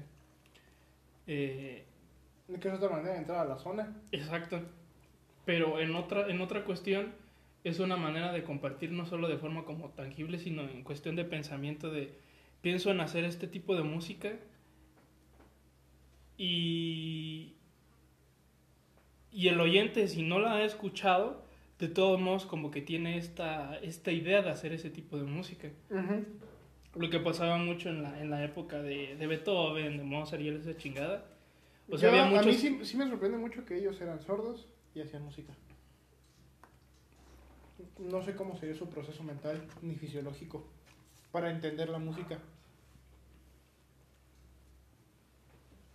Es muy raro. Pero aún así. Pues como dices, es que en todos lados es música. O sea, con cualquier ruido puedes hacer algo. Hay una película que me gusta mucho donde el güey, ¿cómo se llama? No me acuerdo cómo se llama este actor, pero es el que sale en la serie de Good Doctor y que de niño también hacía muchos papeles. Mm, Donde es un niño, hijo de, si no me recuerdo, de una violinista o de una chelista y de un cantante de rock que se enamoraron, tuvieron un amor este, joven, adolescente, este, muy, muy, muy fuerte, muy pasional. Tuvieron un niño, pero el niño terminó en una casa de adopción. Pero ese niño solamente podía eh, convivir con el mundo a través de la música, él entendía el mundo como música. Y hay una escena que me gusta mucho, donde él llega a la gran ciudad, se para en un lugarcillo por ahí, y escucha todos los sonidos de la ciudad y los percibe como si fueran música, con una armon- armonía excelente. Y el güey es capaz de componer, de llevarse re bien con la guitarra. Y, y este niño tiene una peculiaridad de que empieza a tocar la guitarra, pero no la toca como uno, uno lo hace, sino la golpea. La pone como si fuera un tambor y la está golpeando. Y la está golpeando y de hecho en una escena, este, el que es su papá real, sin saberlo ni uno ni el otro, lo escucha y se le acerca y empiezan a tocar juntos y encuentran esta sinergia del papá, se vuelve a acordar de la música y, y el hijo está ahí golpeando y tienen como que esta sinergia de música. Al final el niño este, él se logra ser director de orquesta y eh, mientras está tocando, bueno, mientras está dirigiendo, tanto su papá como su mamá se, se vuelven a reencontrar ahí y ya los tres, y el niño se voltea y ve a su papá y a su mamá sabiendo que son su papá y su mamá, y ellos lo intuyen, o sea, todos lo intuyen, y está bonita esa película, no me acuerdo cómo se llama. Nunca la había escuchado, pero está muy chingona. Mm, La idea, pues, se escucha muy, muy, muy verga. ahorita la busco, a ver, tú ponte a hablar en lo que yo la busco. Sí, y, y hablemos ya de, de- de una cuestión un poquito más, más densa de por sí. Hmm. A veces muchos creen que la música únicamente sirve para una cosa, pero en realidad sirve para un chingo de cosas. August Rush Ni idea, a ver. es, es esta. Ok. August Rush. Está, es una excelente película, te la recomiendo, se la recomiendo a la audiencia. 10 de 10. August Rush. Ok, ok. Entonces te digo como que, o sea, muchas personas que mm, han pensado que en realidad la música nada más sirve para una sola cosa. Nada más. Entretener. Ajá. Eh, implícitamente puede ser. Pero es que yo soy de la idea de que en realidad la música sirve para un chingo de cosas. O sea, no solamente es para entretener. Porque entonces. Y, es válido también. O sea, si lo que decías, ¿no? De, o sea, hay alguien que pues nada más escucha la música y ya, y no le da como que un trasfondo, una, una similitud a algo de su vida o así, nomás la escucha, me gusta o así. Pero hace mucho tiempo pues se creía que nada más la música era pues o para estar chingando al poder o para estar pervirtiendo a la humanidad joven. Ah, no es para eso. Y no, Ok. es para más cosas. Yo creo que es para más cosas. Ajá. Este, que he venido diciendo, para una introspección. Porque si no hubiese habido esta introspección de aquella banda de. de. de Cuba, por ejemplo, la nueva Trova, no habría tantas canciones de protesta. Y obviamente no habría tanta. Tanta matazón, que hubo mucha. Y se fueron muchos entre las manos, entre ellos Víctor Jara, un gran, creo que era chileno. Ese güey lo fusilaron cuando estaba Pinochet eh, y, se lo, y se lo echaron. Pinochet mató muchos artistas, ¿no? Eh, se, se salvó, creo que Violeta Parra. Silvio Rodríguez hubiese muerto de, de no haberse ido de, de Chile en ese año. Y, y a mucha raza, mucha, mucha, mucha raza. Y, y, y, a mí me gusta más, mucho más la música, que esto es un poco como, no, no sé cómo decirlo, pero a mí me gusta más la música que no es de mi país. Ok. Porque he notado que muchas veces la referencia que es de aquí de música es como banda o grupero. Ujú. Mm, mariachi no, porque ese sí me gusta. Pero como que no me gusta que eso nada más es la referencia, porque hay más cosas. Tenemos muchísimo folclore en la música, muchísimo. Y aunque es un poco contradictorio porque en lo grupero, en, en lo de la banda también es folclore, de cierta forma. Sí, y hay música buena en la banda también. Ujú. Bueno, aunque yo soy más de norteñito, pues. Sí, si, nos igual. vamos, si nos vamos como a, a sonidos más agropecuarios, soy más como... Ojo, lo digo no en el sentido de burla, porque hay una banda que se llama Nunca Jamás que me, está encantando. Que ellos se, se autodenominan como rock agropecuario, porque es una mezcla entre banda y rock bien cabrona, muy chingona. Pero sí, este... Me gusta más como el norteñito, güey. A mí igual. Más que la banda. Ujú. Creo que eh, es que, o sea, todo va por subgéneros, ¿no? Como que el norteñito es... mm, Es que el norteñito se me hace parrandero, se me hace muy, muy, muy, muy alegre. como muy bohemio, pero alegre, pues. Muy juglar. Y Yo creo que la banda es como esta combinación entre lo romántico, Ajá. medio machista, opresor, me cagas, este, mujer, pero también es como, no sé, güey. Se, se me fue la otra idea, güey. Mira, la banda y el reggaetón son lo mismo, nada más una es de rancho y la no. otra es de ciudad. Ándale. Ujú. Lo putas mismo. Sí, güey, la perra es mismo. Sí, güey. Ojo, no digo que el norteñito no tenga también sus rasgos machistas y todo lo que tú quieras. Pero a ver, si te centras exclusivamente, es que es como querer juzgar a la música por no cumplir con tus estándares políticos o tus- estándares sociales. Eh, El arte no tiene que cumplir los estándares de nadie.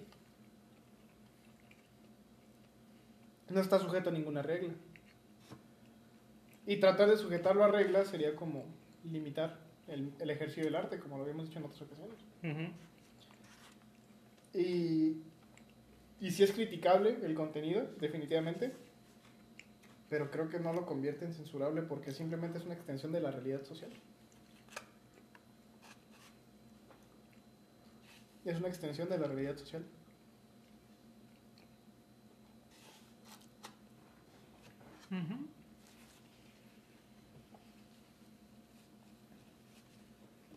Y es curioso cómo ha ido evolucionando. Y ahí va otra pregunta. ¿Consideras que has madurado en, en la música que, es- que escuchabas antes a hoy? Totalmente, güey. Total y absolutamente, güey. Y, se- y que se ve reflejado en la música que escuchas. Ajá. Sí. Sí, porque yo sé, yo cuando empecé con el metal, empecé escuchando a adultos jóvenes emputados con el mundo, Slipknot, drogadictos, así. Yo, yo nunca he sido drogadicto, nada estilo. Pero ahorita me gusta mucho la música más madura de Korn. Este, empecé con Limp Bizkit, me encantaba Limp Bizkit. Me sigue gustando Limp Bizkit. Pero ahorita ya estoy, no sé, explorando otras, otras facetas más maduras, tanto del metal como de otros géneros. Es queso, Crema. queso crema. What the fuck. Ok. Y, y sí, definitivamente he madurado musicalmente hablando. También ya mi, mi abanico musical es mucho... Sí, antes era amplio, Eres más. creo que ahorita sí es más amplio. Y le falta todavía crecer. Pero, pero me sorprendo de mí lo, lo mucho que conozco de muchos géneros musicales, de muchos artistas, así de, de su música. Y me gusta, me gusta. ¿Qué pedo? ¿Dónde está? Porque también la expresión musical que escucho ahora mm, sigue, sigue habiendo mucha protesta social, pero disminuyó en el odio, disminuyó en el enojo, sino como que aumentó, aumentó en la queja, en la exigencia de, de las condiciones sociales, pero no incitando al odio, sino evidenciando situaciones.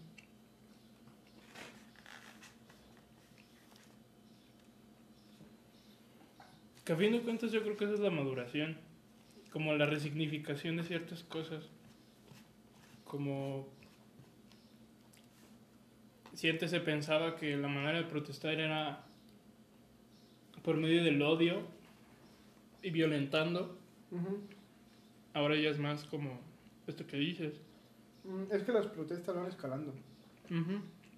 Mm, Es muy difícil que la primera respuesta de cualquier ser humano o de cualquier colectivo sea inmediatamente violenta.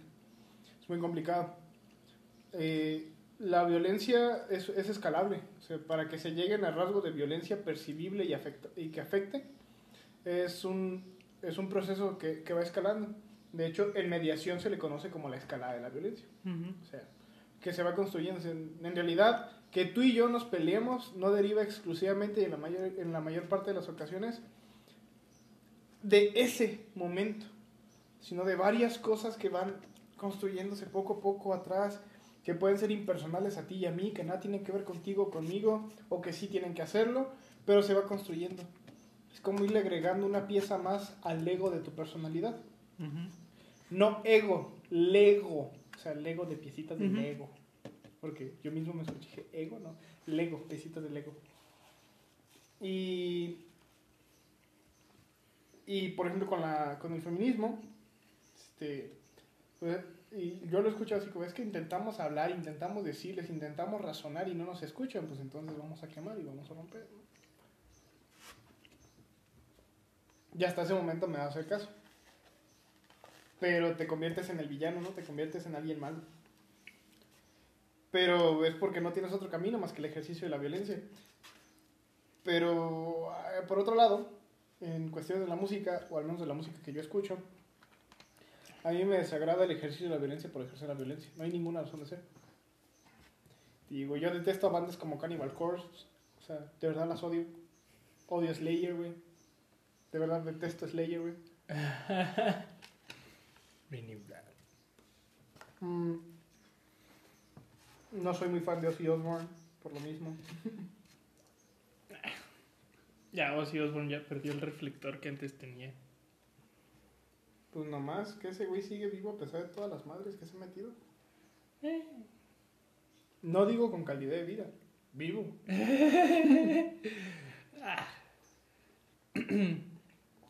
Nah, ese güey. Yo creo que ese güey fue el primero que, que creó la primera cepa del coronavirus. Pero si sabías que el güey no sabía que estaba vivo, que era de carne y hueso. El güey pensaba que era de utilería, de goma. Y cuando lo mordió, dijo, ya valió. Y obviamente, pues por el show, el güey pues, siguió. Pero quién sabe quién lo- se la jugó mal, pero el güey no sabía.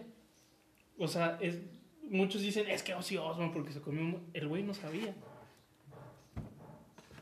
Y pues el pendejo, pues lo, lo terminó mordiendo. No se lo comió, pero el güey no sabía. No, fíjate que yo no conocía esa anécdota de que él no supiera que era un murciélago. Pero pues si, se, si lo traen moviendo todo el rato, güey. O sea, la madre estaba viva, se veía que estaba viva. O sea, es que en el momento pues de que se lo dan, o sea, el güey dice, pues, pero cuando se empieza a mover es como... "Ah". Entonces, pues obviamente en la euforia del escenario y esa mamada y por si querer seguir el show traía, yo y pues la pinche cocaína que traía encima y la heroína, pues obviamente le valió verga. No, pues está. Sí, pero yo, no- yo tampoco soy fan de Ozzy Osbourne. O sea, si a mí me dices, es que Paran- a Black Sabbath lo tienes que escuchar por, por Ozzy Osbourne, ni madres. Yo, yo soy malo con los nombres de los integrantes de bandas, de algunos. Pero yo, yo escucho más Black Sabbath por, por, por en sí, por los, este, por los miembros de la banda, no, no Ajá. únicamente por Ozzy Osbourne. Igual también con, con The Doors. De que es que. John Morrison. Jim Morrison. Jim Morrison, Jim Morrison. Es que Jim Morrison, no. Es la pistola. Es la pist- No. No, bye. Janis Joplin sí, pero es que ella no es que estuviera dentro de una banda. Ella era La banda. La banda, Como Bon Jovi. como Bon Jovi. ¿Cómo le vamos a poner a la banda? Bon Bon Jovi. Jovi. pero así te llamas. Bon Jovi. Sí, exacto. Exacto. ¿Cómo se va a llamar el primer disco? Bon Jovi. Ahí me caga Bon Jovi. No me gusta la música que hace. A mí nada más ese sketch. Está muy cagado. Está, está muy cagado. Ya no puedo, güey. Te dije que te ibas a llenar. Sí, güey. Y traía un chingo de hambre, güey. No, está bien bueno. Te dije que te ibas a llenar.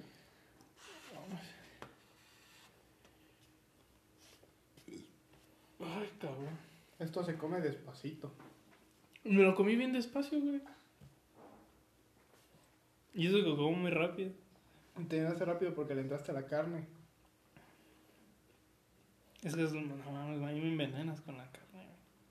Es que yo lo distribuyo. Sí, ya noté cómo le haces, güey. Nos habíamos echado un caldito algo antes para, para que abriera el apetito chido, chido. Como Choji. Ah, güey, eso este, ocupa espacio, güey. ocupa espacio y ya luego no entra más, güey. Ah, güey. Un día eh, en un restaurante no comí, tragué. Y el mesero es de este tipo de meseros que a mí me caga, que insisten mucho en ofrecerte más del menú. Un postrecito o así. Y, y el güey seguía insistiendo mucho y me enojó una cosa que dijo. Estoy tratando de recordar cómo, cómo, cómo lo dijo. Me dijo, ¿se les ofrece algo más? Y yo, no, ya estoy bien. No, tenemos nuestra este, carta de postres. No, muchas gracias. Con esto ya quedé. Y de hecho ni me lo había terminado. Quedaba como un cuartito. Ajá. Y me dice, ay, pero pues de todos modos sí te, caf sí te cabe. Mira. Como que quería decir, mírate. Pero se frenó. Pinche gordo. Ajá, se frenó. Y yo, ah, qué pedo, güey. No le di propina. Le azotó un putazo. no, güey, nada más fue necesario pararme. No, Y ya nada más le dije, pues no tengo ganas, gracias. Voy al baño. Y ya me fui al bañito a vomitar. No, no es cierto. No, no es cierto. Pero sí, güey. No creí que estuviese tan grande, güey. Y de hecho dudé de que dijiste, está denso. güey, está denso. Está muy denso. Bueno, güey. para la audiencia, este, este podcast se grabó con café, pero también con comida. Es la primera vez que comemos mientras grabamos. Sí. Bueno, comer porque hemos botaneado. Mm. Con Yona. Ah, sí. Hemos botaneado. Bueno, yo muchas veces, cuando es en línea, sí, como. Ah, pero es que ahí no se percibe. pues. Sí, no, obviamente. Y aquí- el ASMR. Eh, En la, en la graduación, digo, en la grabación, sí se va a percibir este. Es que Estábamos tragando. Así es. Eh, pero bueno, estábamos comiendo un yakimeshi. Un delicioso yakimeshi, muy cargado de varios ingredientes, muy bueno. Y previo a la grabación, este, yo le dije a Ángel que era algo muy denso. O sea, no, no es. No es fácil de comer esto. No, no, no. Y Ángel no me creía. Puse en duda esas palabras y miren. Pero bueno, volviendo a la música. ¿O tienes más dudas? ¿O ya quieres este, acotar el tema o, o Pues, trasladarlo a algún otro lugar? Porque eh, no sé si sea el tema nada más la significancia de la música en nuestra vida o cómo. pues es que son muchas aristas, o sea. Esa era la idea, ¿no? Que, que fuese como de una forma más personal, pero a la vez. Pues global, ¿no? Esto, esto último que estuvimos diciendo, ¿no? De, de cómo va escalando y de esta madurez que, que me decías. De que sí, obviamente se ve reflejado en los gustos musicales. Y, y yo igual. Sí, a- antes yo me basaba en dedicatorias de canciones para, para chavas o para amigos o así, o para alguna persona especial. Siempre mi base era Camila, güey, Maná. O creo que ya, güey. Yo cuando dijiste Camila pensé en tu ex compañera y yo, ¿por qué ya? no, no, no. Pero no, ya, ya, ya. Sí, sí, sí. Había una banda, ¿no? De Sí. pop rock Sí, sí, sí. que se llama Camila, que el güey que siempre que cantaba la... Y después aventaba el cantito. Yo, yo tenía mucha referencia a eso, a, a Camila, güey, esa, esa banda, güey. Y ya después escuchándolos como que... ah, un amor un poco hasta tóxico. Pero se volvió muy común en México, ¿no? Encontrar bandas con nombre de mujer, porque no estaba Allison. Este, Eh, Camila, Voy a tener otro nombre y se me fue. Pero bueno, el chiste es que, sí, que vieron bandas con nombres de mujer. sí, hubo muchas bandas. Eh, Maná antes se llamaba de otra forma y tenía un nombre más chido y ahorita está bien culero. Mm. Pues es que de Maná nada más me gustan las canciones que de repente salen así en las playlists de las borracheras. Rayando el sol. Sí. Con su sol, do y re, y ya, con eso quedas. Sí, sí, sí. Pero, por ejemplo, yo creo que otra vez esta idea de que entre más sabes, más, más selectivo eres con muchas cosas. Y la música tiene mucho que ver. Igual también las lecturas. Por ejemplo, yo antes leía mm, puras pendejadas, güey. Pero leías, güey. Sí, leía, güey. Eh, Eso, o sea, to- es- eso es peor a nada, güey. Sí, güey. Leía muchas pendejadas. Y, y ya hoy en día así como que ya soy más selectivo de tantas cosas de la carrera como de, ah, mira, este- esta cosa está chida.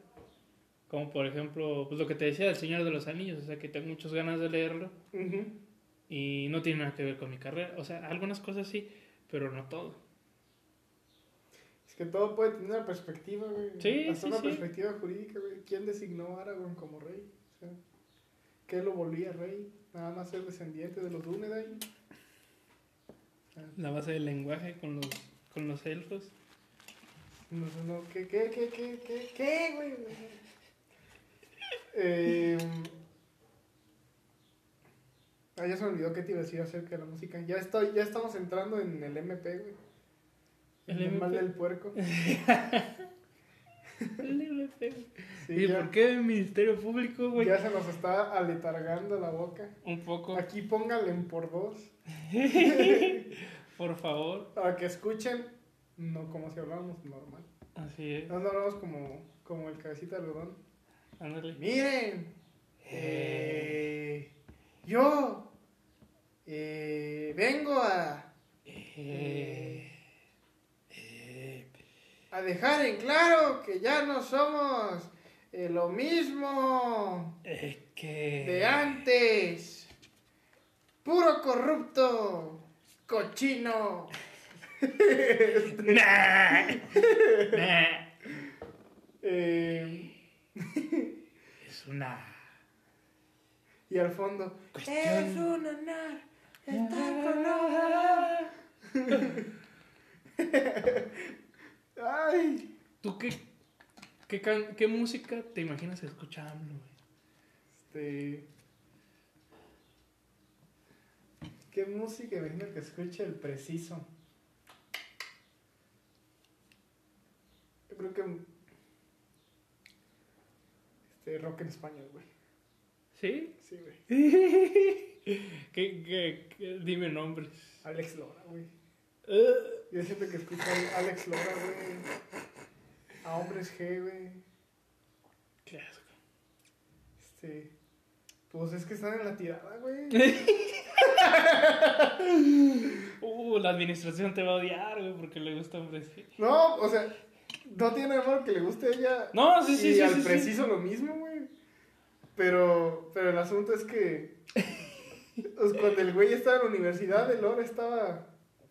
Estaba metiéndose cocaína ya, güey. Antes de un concierto. Creo. O sea, si mis tiempos están bien. ¿En qué tiempo estás escuchando, eh, estudiando hombre? No sé, güey. Pero. Es que, no sé, se ven como que. A ver. Creo que me puse los calzones al revés, banda. Ah, no. No, no sé por qué yo siento que al viejito le gusta Rock en español. el rock en español, este, la música vernácula mexicana. Yo siento que le va a gustar Pedro Infante. José Alfredo Jiménez. No, no, no, no, no, no, no, güey. Él no, no creo que le guste José Alfredo Jim- Jiménez, güey. No está en su época. No, no sé. Eh, yo- bueno, yo siento que le gusta que, que la música que escucha es de su esposa, güey. De Beatriz Müller, güey. ¿Ella hace música? Sí, güey. Ah, Sí, cabrón. Beatriz Mul- Müller tiene este canciones del gobierno, güey. Este. Ah, la verdad, esa no me la sabía. Mira- sea, o sea, sabía que hay músicos que hacen música para, para el proselitismo. Mira, Grupo Milenio, güey, tiene una pinche noticia que no, no la voy a leer, pero su encabe- encabezado dice AMLO, calle 13, el grupo de música favorito del presidente. Y las primeras líneas dice, el presidente Andrés Manuel López Obrador cita frecuentemente canciones de calle 13 en sus conferencias. No me consta, no lo sé. Atrévete, tete, salte Eh, el closet. del closet. A ver, Quítate el, el esmalte. What the fuck, güey. no sé, güey. No sé, no sé. Este... Pues, Pues mira, en realidad está escuchando un mentador de madres a presidentes. pues mira, este... Tiene 65 años el señor, por ahí. Ok. Se ve más viejo, güey. Y a ver... Sé que admira a Benito Juárez, güey, pero Benito Juárez no era músico, era bailarín, era muy baila- bailarín. Y muy te por ocho. ¡Y, güey! ¡Y te vas a cagar, güey! Sí escucha eso. ¡No, güey! ¡Ah!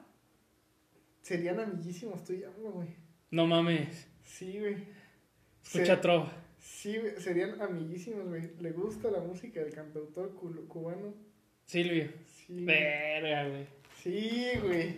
Y es de tus lares, cabrón. Y tú sí serías AMLO. Este, su canción favorita es La Paloma. ¿Es de Silvio? No sé. No sé, no, no ubico. Antes gustaba de sí. fumar en privado cigarros Raleigh. Ah, los mismos que le gustan a mi abuelo. Los Raleigh y los favoritos eran los que... La paloma, no sé qué disco es. Ha escrito 16 libros el cabrón. Este, No, pues está cabrón, güey. Está cab- No, este. Eso, eso es curioso de saber. Hmm. Tiene sentido que escucho mucho a Silvio. Tiene mucho sentido. A ver, ¿Por qué? A ver, explícame eso. Mm.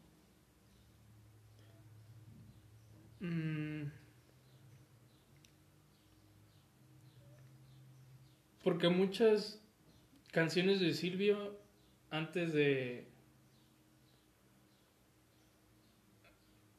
Mm, pues vaya, de, de sus primeras canciones como que iban mucho hacia el- un poco el discurso que tiene AMLO. De calle 13 le gusta al obrador, güey. Mira, Sí, güey, sí, sí. Sí, le gusta a calle 13. Este... No, está cabrón. entonces ¿por qué está tan pendejo, güey?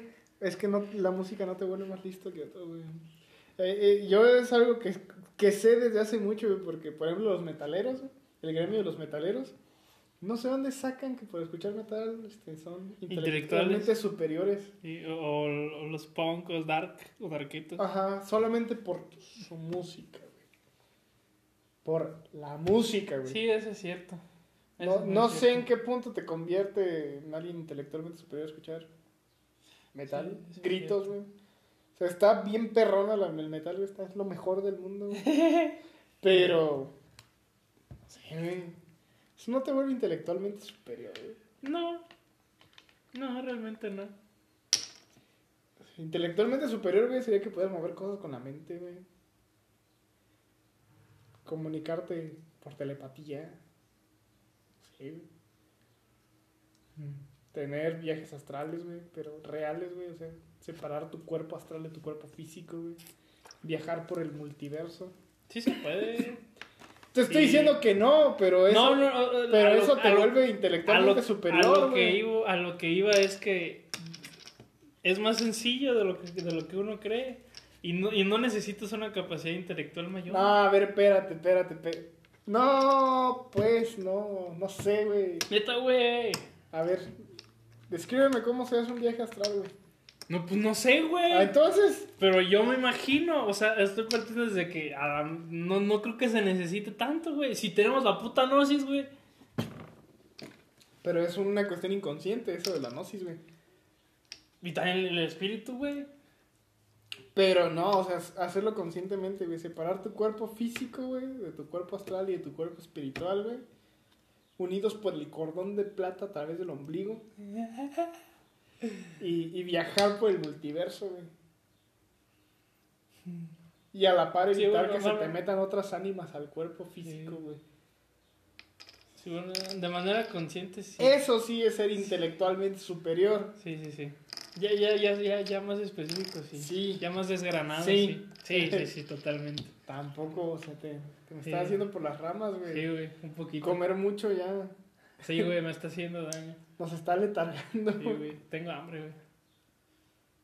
¿Qué pedo? Ah. Güey, está tu comida. Pero no quiero eso, güey. Ya estamos entrando en la pendeja. Quiero un helado, güey. Se me antojó un helado. Helado oscuro.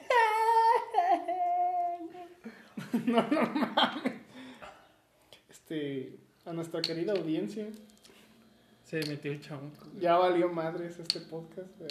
Consideren que lo real del podcast terminó hace 15 minutos. Sí, no hay conclusiones. Solo sean felices con la música que escuchan. Y escuchen música, creo que eso es... Sí, güey. No se estancan en un solo género. Bueno, es que volviendo a la música ya, como que tratando de darle un cierre serio a esta pendejada. Ay, güey.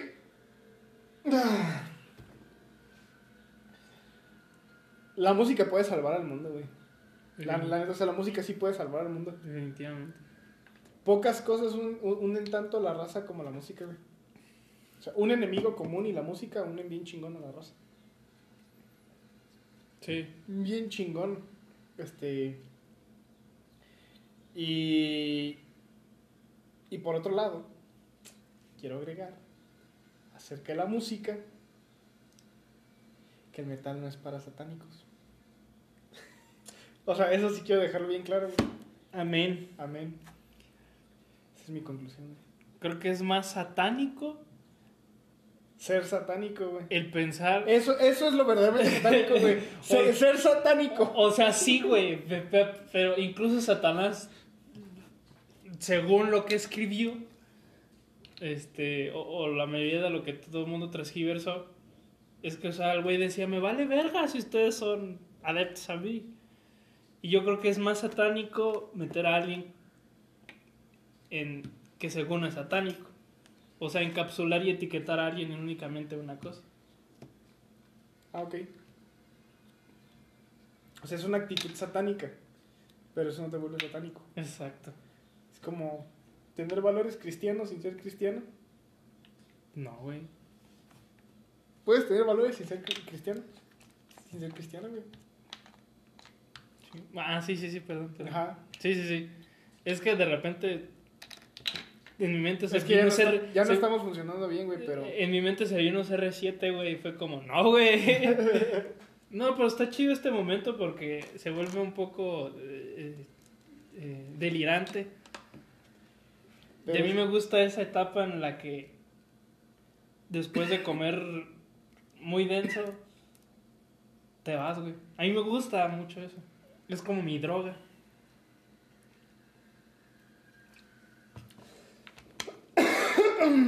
También, también a mí me gusta, güey, pero... Con Vic. A ver. Ya para ir cerrando, güey. Y que, que se adapte al mood que traemos, güey. Chill step, güey. Así como. Deja- Ay, güey, ya me dio el hipo, güey. Valiendo mayes.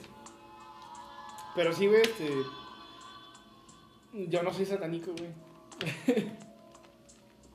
y dudo que muchos metaleros lo sean, güey. Sí, yo también dudo. Pero está bien mierda eso, güey. Eh. A mí solo me gustaría explorar todo eso del satanismo. ¿Cómo?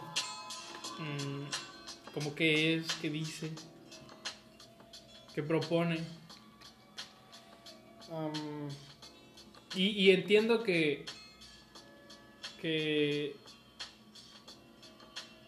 que la demonología no tiene. mm, O sea, que no es que tengas que ser satánico para. Sobre los demonios y todo eso. O sea, eso, eso me llama pues mucho la atención.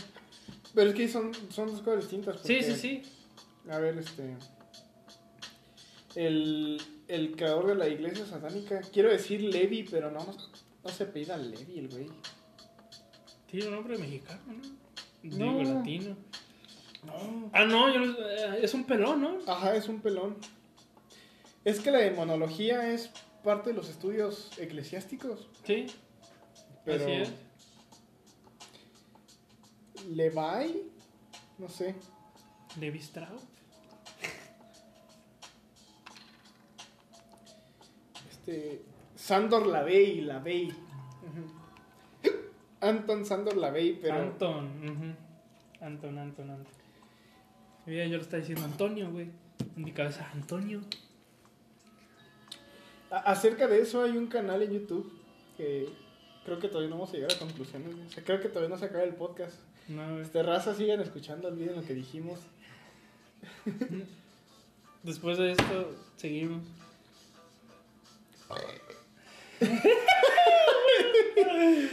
A huevo. Ay, maldita comida.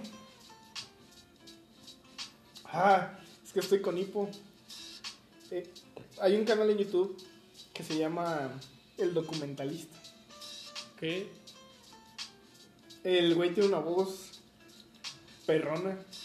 Este, de hecho, él no, no, no le llego a sus tonos, pero él tiene la arrastra y tiene una voz grave y muy bo- bonita. Ese, Yo soy el documentalista. Y así, güey. Y, y, y la premisa de él es que él hizo un pacto con Dios. No un pacto con el cielo un pacto con el cielo porque eh, su historia es que él antes era una persona muy escéptica, se dedicaba a la producción musical y que, que era una persona muy escéptica, que no creía, que al contrario se decía ate- ateo, creció en valores católicos, pero se decía ateo, mandaba toda la chingada. Este, todo lo que tuviera que ver con la religión, él se, él se burlaba, jaja, yo soy intelectualmente superior. ¿Qué es lo que normalmente uno hace cuando se dice Los ateos ateo. se sienten intelectualmente superiores. A mí esa etapa se me fue bien rápido, güey. A mí igual. O sea, no, no creo en un Dios como lo define ninguna religión. Más bien, mi idea de esa parte este, después de la, huma- de la humanidad es que nuestra mente es tan pequeña como para comprender un concepto tan grande co- como lo sería Dios. Y me siento muy afín, no, no sé de quién sea la frase, pero, pero es al, parafraseada, es muy parafraseado lo, que voy a decir. O sea, el ser humano se desgasta eh, destruyendo la naturaleza en nombre de su Dios sin darse cuenta que el Dios al que, entre comillas, adora es la misma naturaleza, ¿no? Y insisto en esa parte de que la mente humana es tan pequeña y tan corta como para entender un concepto tan grande como lo sería un creador o creadora o si tiene o no tiene sexo, güey. Es imposible saberlo, es muy limitado. Es como una autojustificación del ser humano para posicionarse encima de todo lo demás. Y, y también considero, porque ahí sí parto, es una creencia absoluta, que nuestro tiempo aquí en la Tierra, o en esta vida, o en esta existencia de la cual sí tenemos constancia, es como para chambearle aquí, güey. O sea, ya cuando, cuando se muere, es que te vas a ir al infierno porque lo que hiciste en el otro mundo no tiene para mí mucho sentido, güey. Porque cualquier paso en falso te puede mandar al infierno. Cualquier paso en falso. E incluso si eres víctima de tus circunstancias, güey. Cualquier paso en falso te lleva al infierno. Sea, imagínate que fuiste obligado a hacer a la prostitución. Imagínate que fuiste obligado a comer carne de cerdo, güey. Fuiste obligado a tocar a tu mujer mientras menstruaba. Y no la encerraste en un cuarto aparte. Ah, ¿Está grabando otra vez? Ah, Sí. tercer espacio. Y, y bueno, ahorita me regreso al documentalista. Este, esa es como que mi idea acerca de lo que, de lo trascendente, de lo que no es humano, de lo etéreo, de lo que pudiera llamársele diosito, no sé. Pero eh, no, no comparto esta idea de, la, de que ser ateo te convierte en alguien intelectualmente superior. Es una falacia en sí mismo. Pero había un ateo, antes de volver al documentalista, que se había hecho muy famoso, sobre todo en Facebook. Tenía páginas de, en Facebook acerca del ateísmo. Dross. No, güey. No, este. ah, No me acuerdo cómo se llamaba su página, pero era muy famosilla. Y el güey, este. Tuvo un escándalo de, pe- de pedofilia donde se publicó un video de él teniendo relaciones sexuales con un niño. Pero donde él duramente criticaba a los padres por ser pedófilos. Ah, O sea, los clérigos. sí, sí, sí. Pero él tiene un video y lo, lo, o sea, lo quemaron, cabrón. Pero antihéroe. Él, él se dominó- denominaba a sí mismo como antihéroe. Ok. Era como su nombre, su, su, su alias en internet. Eh, ante, las ante las páginas de ateísmo. Ajá. Ateísmo perfecto, algo así llamaba sus páginas. Pero ese güey me caía muy mal. Y tenía un video dis- disque motivacional donde él justamente ve el ateísmo como algo superior, pero en realidad él ve el ateísmo como e- él siendo superior, incluso más superior que otros ateos. Era muy narcisista el tipo, incluso siento que era un psicópata, porque te- tenía ciertos rasgos psicopáticos. Y, y ahora sí ya me regreso al tema del documentalista. Este canal de YouTube me llama la atención porque me lo topé nada más así a lo puro pendejo de lo que sale, saca el algoritmo. Y lo escucho de vez en cuando nada más como para entre- entretenerme, no le hago caso. Y él estudia mucho esto de la demonología. Y él, a él le escuché esto de que es que la demonología no es estar del lado del diablo, del lado de la oscuridad, es estar del lado de comprender lo que es el enemigo de lo bueno. O lo que va contrario a lo bueno. Y ya con él, él, narra su, hist- su historia, donde no lo explica muy claramente, pero él dice que las circunstancias lo obligaron a la humi- humildad, porque él empezó a vivir enfermo, con mucha angustia, eh, sentía que se iba a morir, que se le iba a llevar la chingada, y que vivió ciertos fenómenos eh, místicos, paranormales, no sé, eh, donde él terminó aceptando a Dios de nuevo en su vida y Y así. no fue a terapia.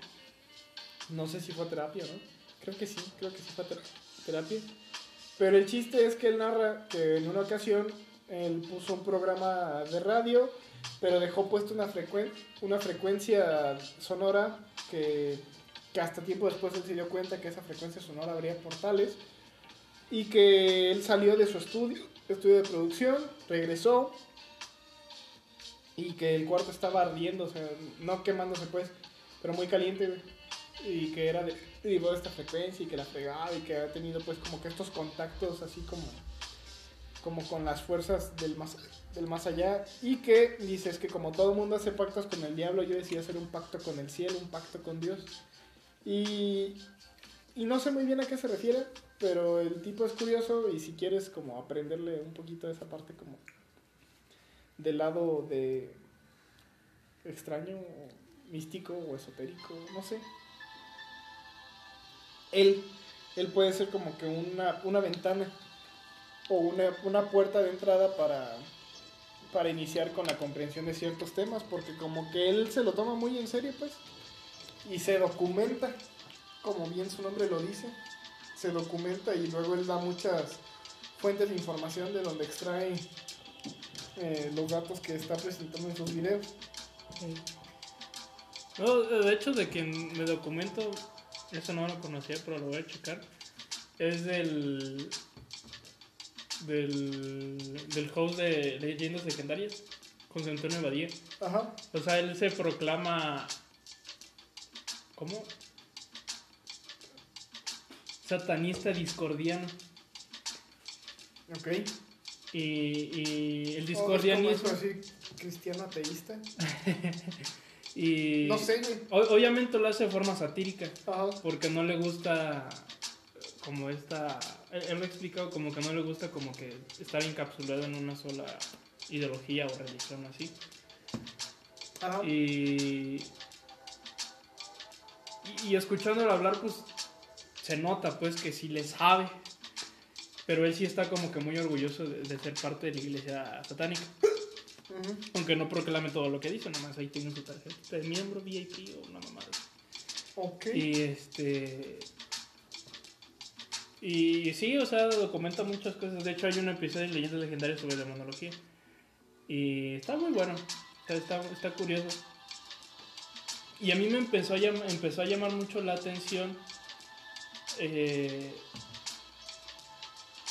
porque como que yo pensé, llegó un momento en el que al inicio de la pandemia, en el que la cuestión espiritual como que me hacía falta Ajá. no me sentía, me sentía muy vacío en ese, en ese aspecto. Eh, y me puse a pensar, es que como que todo lo espiritual como que de lo que yo he, yo he llegado como a, a- a concluir siempre ha sido por, entre comillas, como imposición de mi familia y demás. Ajá. Entonces dije, yo quisiera hacer lo mío, porque a fin de cuentas es mi espiritualidad. Ay, no mames, vas a abrir tu propia iglesia, güey. No, qué asco. Otra iglesia de la cientología. No, güey, qué asco. Y vas a aglomerar este a, a artistas, pero aquí vas a poner como a Omar Chaparro, güey.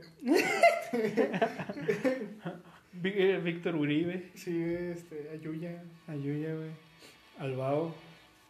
Los, los jalar de religión. Jalar. ¿Cómo se llama? El angelismo, Ándale.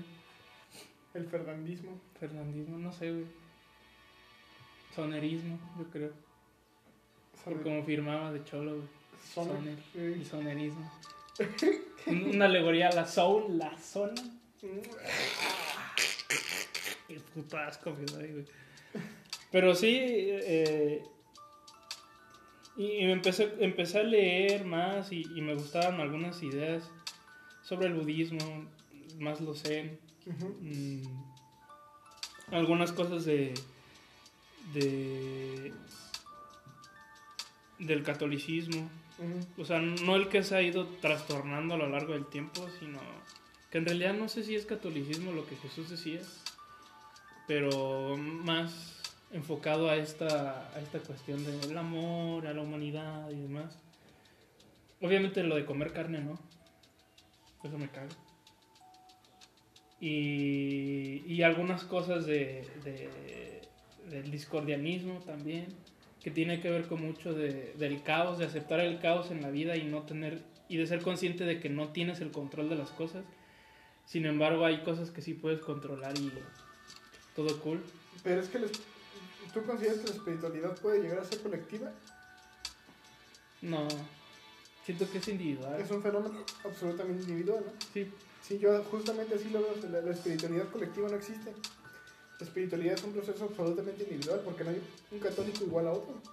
No hay un cristiano igual a otro, ni un budista igual a otro. ujú, Y, y como que tratar de, de definirte soy esto, es que ni siquiera son iguales. sí, Ni, ni siquiera son iguales. Es que soy católico, ni los millones de católicos que hay en el mundo son iguales unos de otros. así es. Hay católi- católicos que son muy apegados a su fe, tratan de vivir conforme a ella, pero otros que son mierdas de personas. O sea, México es católico por tradición, por nombre, por decir que son algo. Y es curioso que... Porque les da vergüenza decir que son rarámuris, que son chichimecas, este, que son Sí, es purépechas, que son este, desafortunado. lo que tú quieras. pues. Iba a decir sal- salta para atrás, pero esa era una casta y no. Estoy en contra del sistema de castas.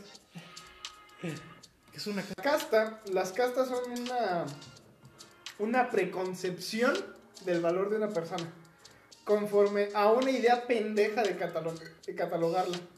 Aquí en México existían muchas castas, no me sé cuál era la jerarquía de estas, pero en primer lugar está el español peninsular, peninsular ¿no? Después los criollos, que eran españoles, hijos de españoles, pero Ah. en México. Después estaban, no sé, te lo voy a decir así bien, bien mezclado, que posiblemente así eran los mulatos, los negros, los altapatrás, lo- así te- habían diferentes. La única casta que me acuerdo así muy bien es la saltapatrás, porque era un así, eh, saltapatrás.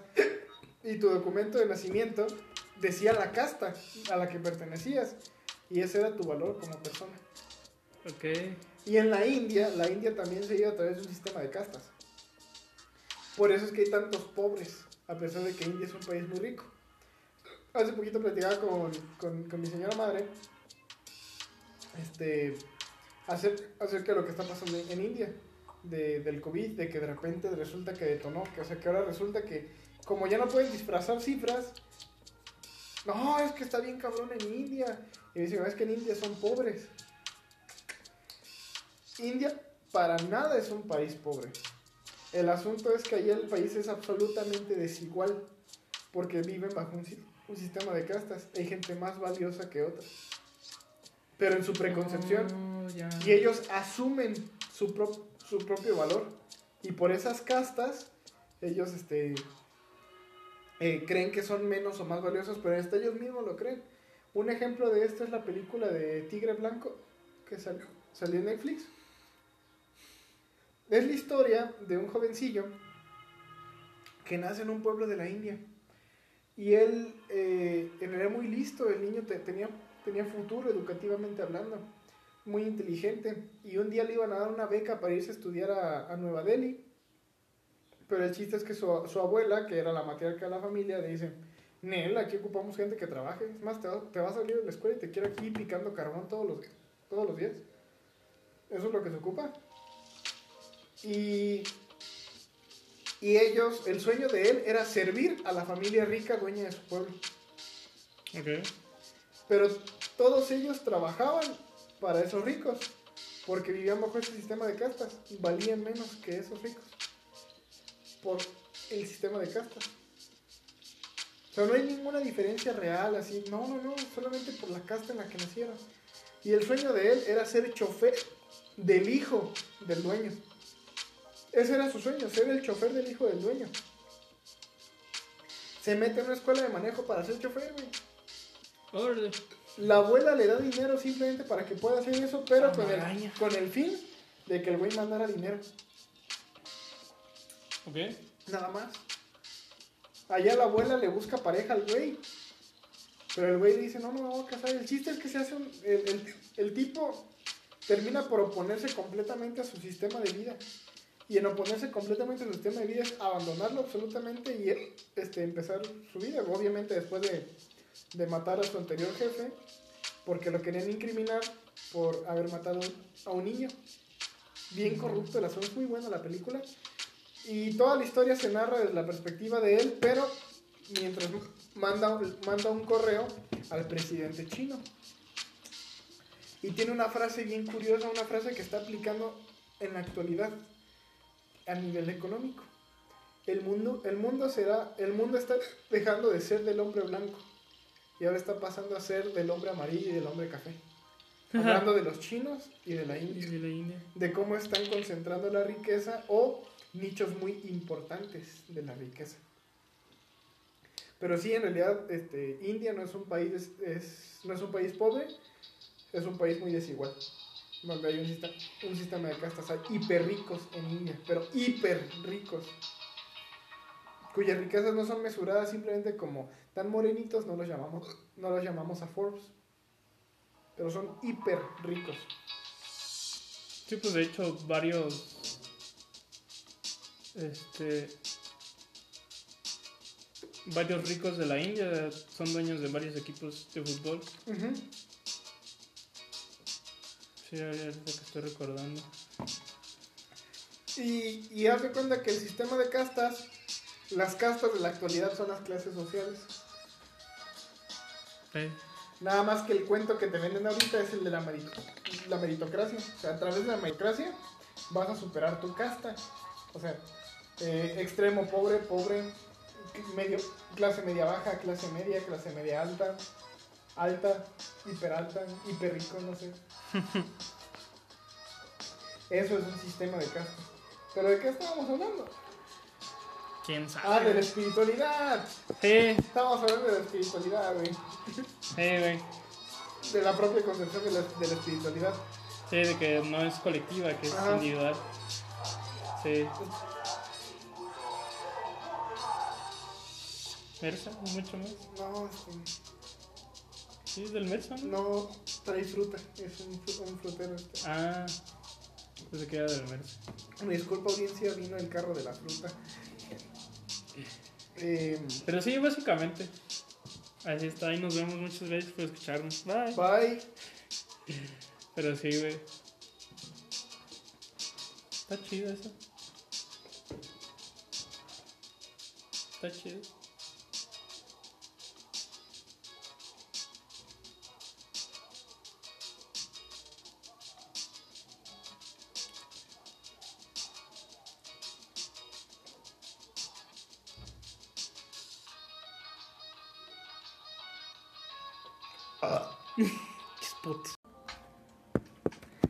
¿Está grabando otra vez? Ah, Sí. tercer espacio.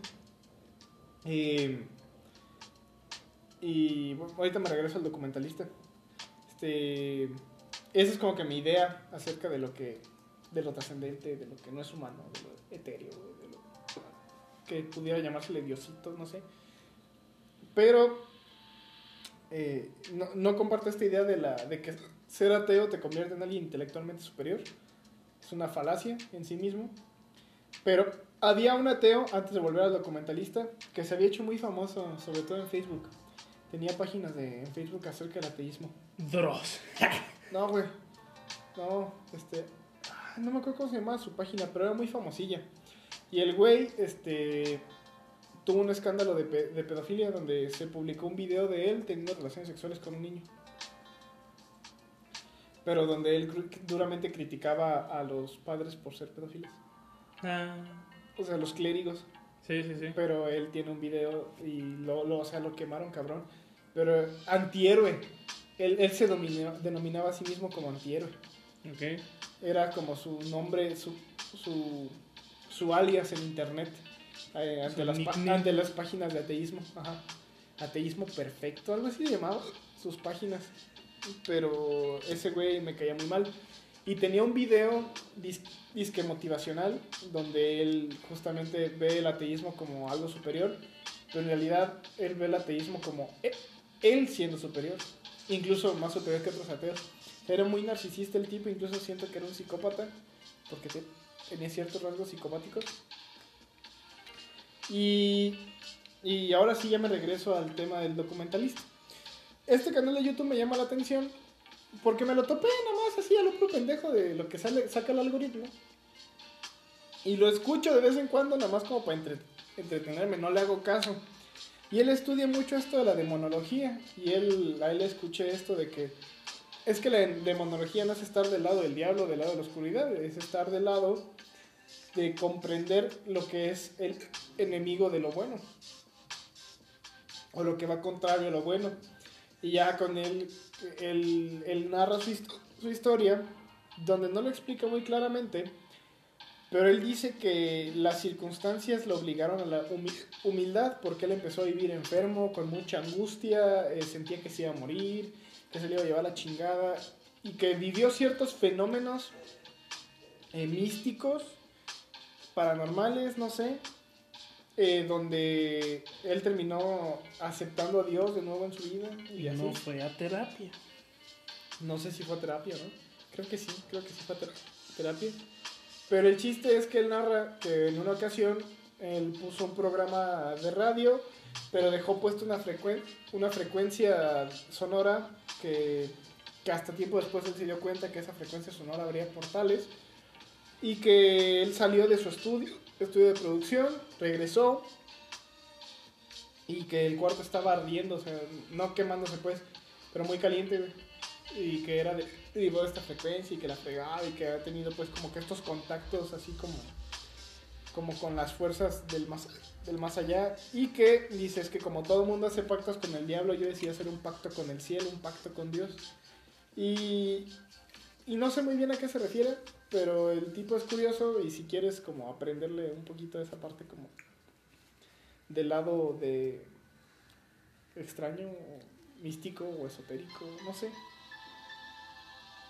Él, él puede ser como que una, una ventana o una, una puerta de entrada para, para iniciar con la comprensión de ciertos temas, porque como que él se lo toma muy en serio, pues, y se documenta, como bien su nombre lo dice, se documenta y luego él da muchas fuentes de información de donde extrae eh, los datos que está presentando en sus videos.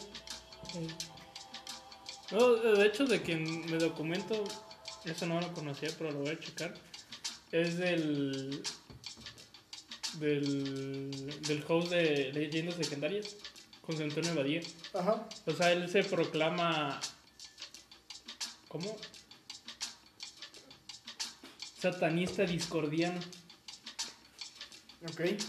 Y, y el ¿O discordianismo. es como eso así, cristiano ateísta? Y. No sé, güey. obviamente lo hace de forma satírica. Ajá. Porque no le gusta como esta... Él, lo ha explicado como que no le gusta como que estar encapsulado en una sola ideología o religión así. Ajá. Y, y, y escuchándolo hablar pues se nota pues que sí le sabe. Pero él sí está como que muy orgulloso de, de ser parte de la iglesia satánica. Aunque no proclame todo lo que dice, nomás ahí tiene su tarjeta de miembro VIP o una mamada. Ok. Y este. Y sí, o sea, documenta muchas cosas. De hecho, hay un episodio de Leyendas Legendarias sobre demonología. Y está muy bueno. O sea, está, está curioso. Y a mí me empezó a, llam- empezó a llamar mucho la atención. eh, porque como que yo pensé, llegó un momento en el que al inicio de la pandemia, en el que la cuestión espiritual como que me hacía falta Ajá. no me sentía, me sentía muy vacío en ese, en ese aspecto. Eh, y me puse a pensar, es que como que todo lo espiritual como que de lo que yo he, yo he llegado como a, a- a concluir siempre ha sido por, entre comillas, como imposición de mi familia y demás. Ajá. Entonces dije, yo quisiera hacer lo mío, porque a fin de cuentas es mi espiritualidad. Ay, no mames, vas a abrir tu propia iglesia, güey. No, qué asco. Otra iglesia de la cientología. No, güey, qué asco. Y vas a aglomerar este a, a artistas, pero aquí vas a poner como a Omar Chaparro, güey. Eh, Víctor Uribe. Sí, este, a Yuya. Ayuya, güey. Albao. Los, los jalar tu religión. Nos va a jalar. ¿Cómo se llama? El angelismo, Ándale. el fernandismo. Fernandismo, no sé, güey. Sonerismo, yo creo. Por Soner- como firmaba de cholo, güey. soner- Soner y sonerismo. Un- Una alegoría a la soul, la zona. Qué puto asco doy, güey. Pero sí, eh, y, empecé, empecé a leer más y, y me gustaban algunas ideas sobre el budismo, más lo Ujú. mm, algunas cosas de, de del catolicismo. O sea, no el que se ha ido trastornando a lo largo del tiempo, sino que en realidad no sé si es catolicismo lo que Jesús decía, pero más enfocado a esta, a esta cuestión del amor, a la humanidad y demás. Obviamente lo de comer carne, ¿no? Eso me caga.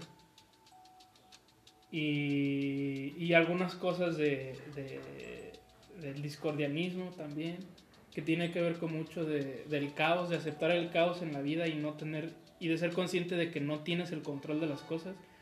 Sin embargo, hay cosas que sí puedes controlar y todo cool. Pero es que les- tú consideras que la espiritualidad puede llegar a ser colectiva. No, siento que es individual. Es un fenómeno absolutamente individual, ¿no? Sí, Sí, yo justamente así lo veo. La, la espiritualidad colectiva no existe. La espiritualidad es un proceso absolutamente individual porque no hay un católico igual a otro. No hay un cristiano igual a otro. Ni un budista igual a otro. ujú, Y, y como que tratar de, de definirte soy esto. Es que ni siquiera son iguales. sí, Ni, ni siquiera son iguales. Es que soy católico. Ni los millones de católicos que hay en el mundo son iguales unos de otros. así es. Hay católi- católicos que son muy apegados a su fe, tratan de vivir conforme a ella, pero otros que son mierdas de personas. O sea, México es católico por tradición, por nombre, por decir que son algo. Y es curioso que... Porque les da vergüenza decir que son rarámuris, que son chichimecas, este, que son Sí, es purépechas, que son este, desafortunado. lo que tú quieras. pues. Iba a decir sal- salta para atrás, pero esa era una casta y no. sí. Estoy en contra del sistema de castas. Es una... casta, las castas son una, una preconcepción del valor de una persona, conforme a una idea pendeja de catalogarla. Aquí en México existían muchas castas, no me sé cuál era la jerarquía de estas, pero en primer lugar está el español peninsular, peninsular ¿no? Después los criollos, que eran españoles, hijos de españoles, pero Ah. en México. Después estaban, no sé, te lo voy a decir así bien, bien mezclado, que posiblemente así eran los mulatos, los negros, los altapatrás, así te- habían diferentes. La única casta que me acuerdo así muy bien es la saltapatrás, porque era un así, eh, saltapatrás. Y tu documento de nacimiento decía la casta a la que pertenecías, y ese era tu valor como persona. Ok. Y en la India, la India también se lleva a través de un sistema de castas. Por eso es que hay tantos pobres, a pesar de que India es un país muy rico. Hace poquito platicaba con, con, con mi señora madre este, acer- acerca de lo que está pasando en India, de, del COVID, de que de repente resulta que detonó, que, o sea, que ahora resulta que como ya no pueden disfrazar cifras, no, es que está bien cabrón en India. Y me dicen, "No, es que en India son pobres. India para nada es un país pobre. El asunto es que allá el país es absolutamente desigual porque viven bajo un, si- un sistema de castas. Hay gente más valiosa que otra. Pero en su preconcepción. Oh. Y ellos asumen su, pro- su propio valor.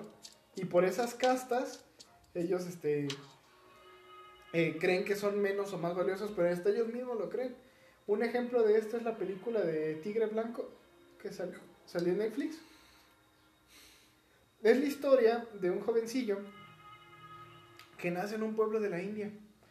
Y él eh, era muy listo, el niño te- tenía, tenía futuro educativamente hablando, muy inteligente. Y un día le iban a dar una beca para irse a estudiar a, a Nueva Delhi. Pero el chiste es que su, su abuela, que era la matriarca de la familia, le dice, Nel, aquí ocupamos gente que trabaje. Es más, te, va- te vas a salir de la escuela y te quiero aquí picando carbón todos los, todos los días. Eso es lo que se ocupa. Y, y ellos, el sueño de él era servir a la familia rica dueña de su pueblo. Ok. Pero todos ellos trabajaban para esos ricos, porque vivían bajo ese sistema de castas valían menos que esos ricos por el sistema de castas. O sea, no hay ninguna diferencia real así, no, no, no, solamente por la casta en la que nacieron. Y el sueño de él era ser chofer del hijo del dueño. Ese era su sueño, ser el chofer del hijo del dueño. Se mete en una escuela de manejo para ser chofer, güey. La abuela le da dinero simplemente para que pueda hacer eso, pero con el, con el fin de que el güey mandara dinero. Ok. Nada más. Allá la abuela le busca pareja al güey. Pero el güey le dice, no, no me voy a casar. El chiste es que se hace un... El, el- el tipo termina por oponerse completamente a su sistema de vida. Y en oponerse completamente a su sistema de vida es abandonarlo absolutamente y él, este, empezar su vida. Obviamente después de, de matar a su anterior jefe, porque lo querían incriminar por haber matado a un niño. Bien corrupto el asunto, es muy buena la película. Y toda la historia se narra desde la perspectiva de él, pero mientras manda, manda un correo al presidente chino. Y tiene una frase bien curiosa, una frase que está aplicando en la actualidad a nivel económico. El mundo, el mundo será, el mundo está dejando de ser del hombre blanco y ahora está pasando a ser del hombre amarillo y del hombre café. Hablando de los chinos y de la Y India de la India. de cómo están concentrando la riqueza o nichos muy importantes de la riqueza. Pero sí, en realidad, este, India no es un país, es- es- no es un país pobre, es un país muy desigual, donde hay un sistema, un sistema de castas, hay hiper ricos en India, pero hiper ricos, cuyas riquezas no son mesuradas simplemente como tan morenitos, no los llamamos, no los llamamos a Forbes, pero son hiper ricos. Sí, pues de hecho varios este varios ricos de la India son dueños de varios equipos de fútbol. Sí, ahorita que estoy recordando. Y, y haz de cuenta que el sistema de castas, las castas de la actualidad son las clases sociales. Sí. Nada más que el cuento que te venden ahorita es el de la, meri- la meritocracia. O sea, a través de la meritocracia vas a superar tu casta. O sea, eh, extremo, pobre, pobre, medio, clase media baja, clase media, clase media alta, alta, hiper alta, hiper rico, no sé. Eso es un sistema de castas. ¿Pero de qué estábamos hablando? ¿Quién sabe? Ah, de la espiritualidad. Sí, Estábamos hablando de la espiritualidad, güey. sí, güey. De la propia concepción de la, de la espiritualidad. Sí, de que no es colectiva, que es Ajá. individual. Sí. Mersa, mucho más. No, este, Sí, es del Mersa, ¿no? no trae fruta. Es un, un frutero. Este. Ah, pues se queda del Mersa. Me disculpa, audiencia, vino el carro de la fruta. Eh, Pero sí, básicamente. Así está, y nos vemos. Muchas gracias por escucharnos. Bye. bye. Pero sí, güey. Está chido eso. Está chido.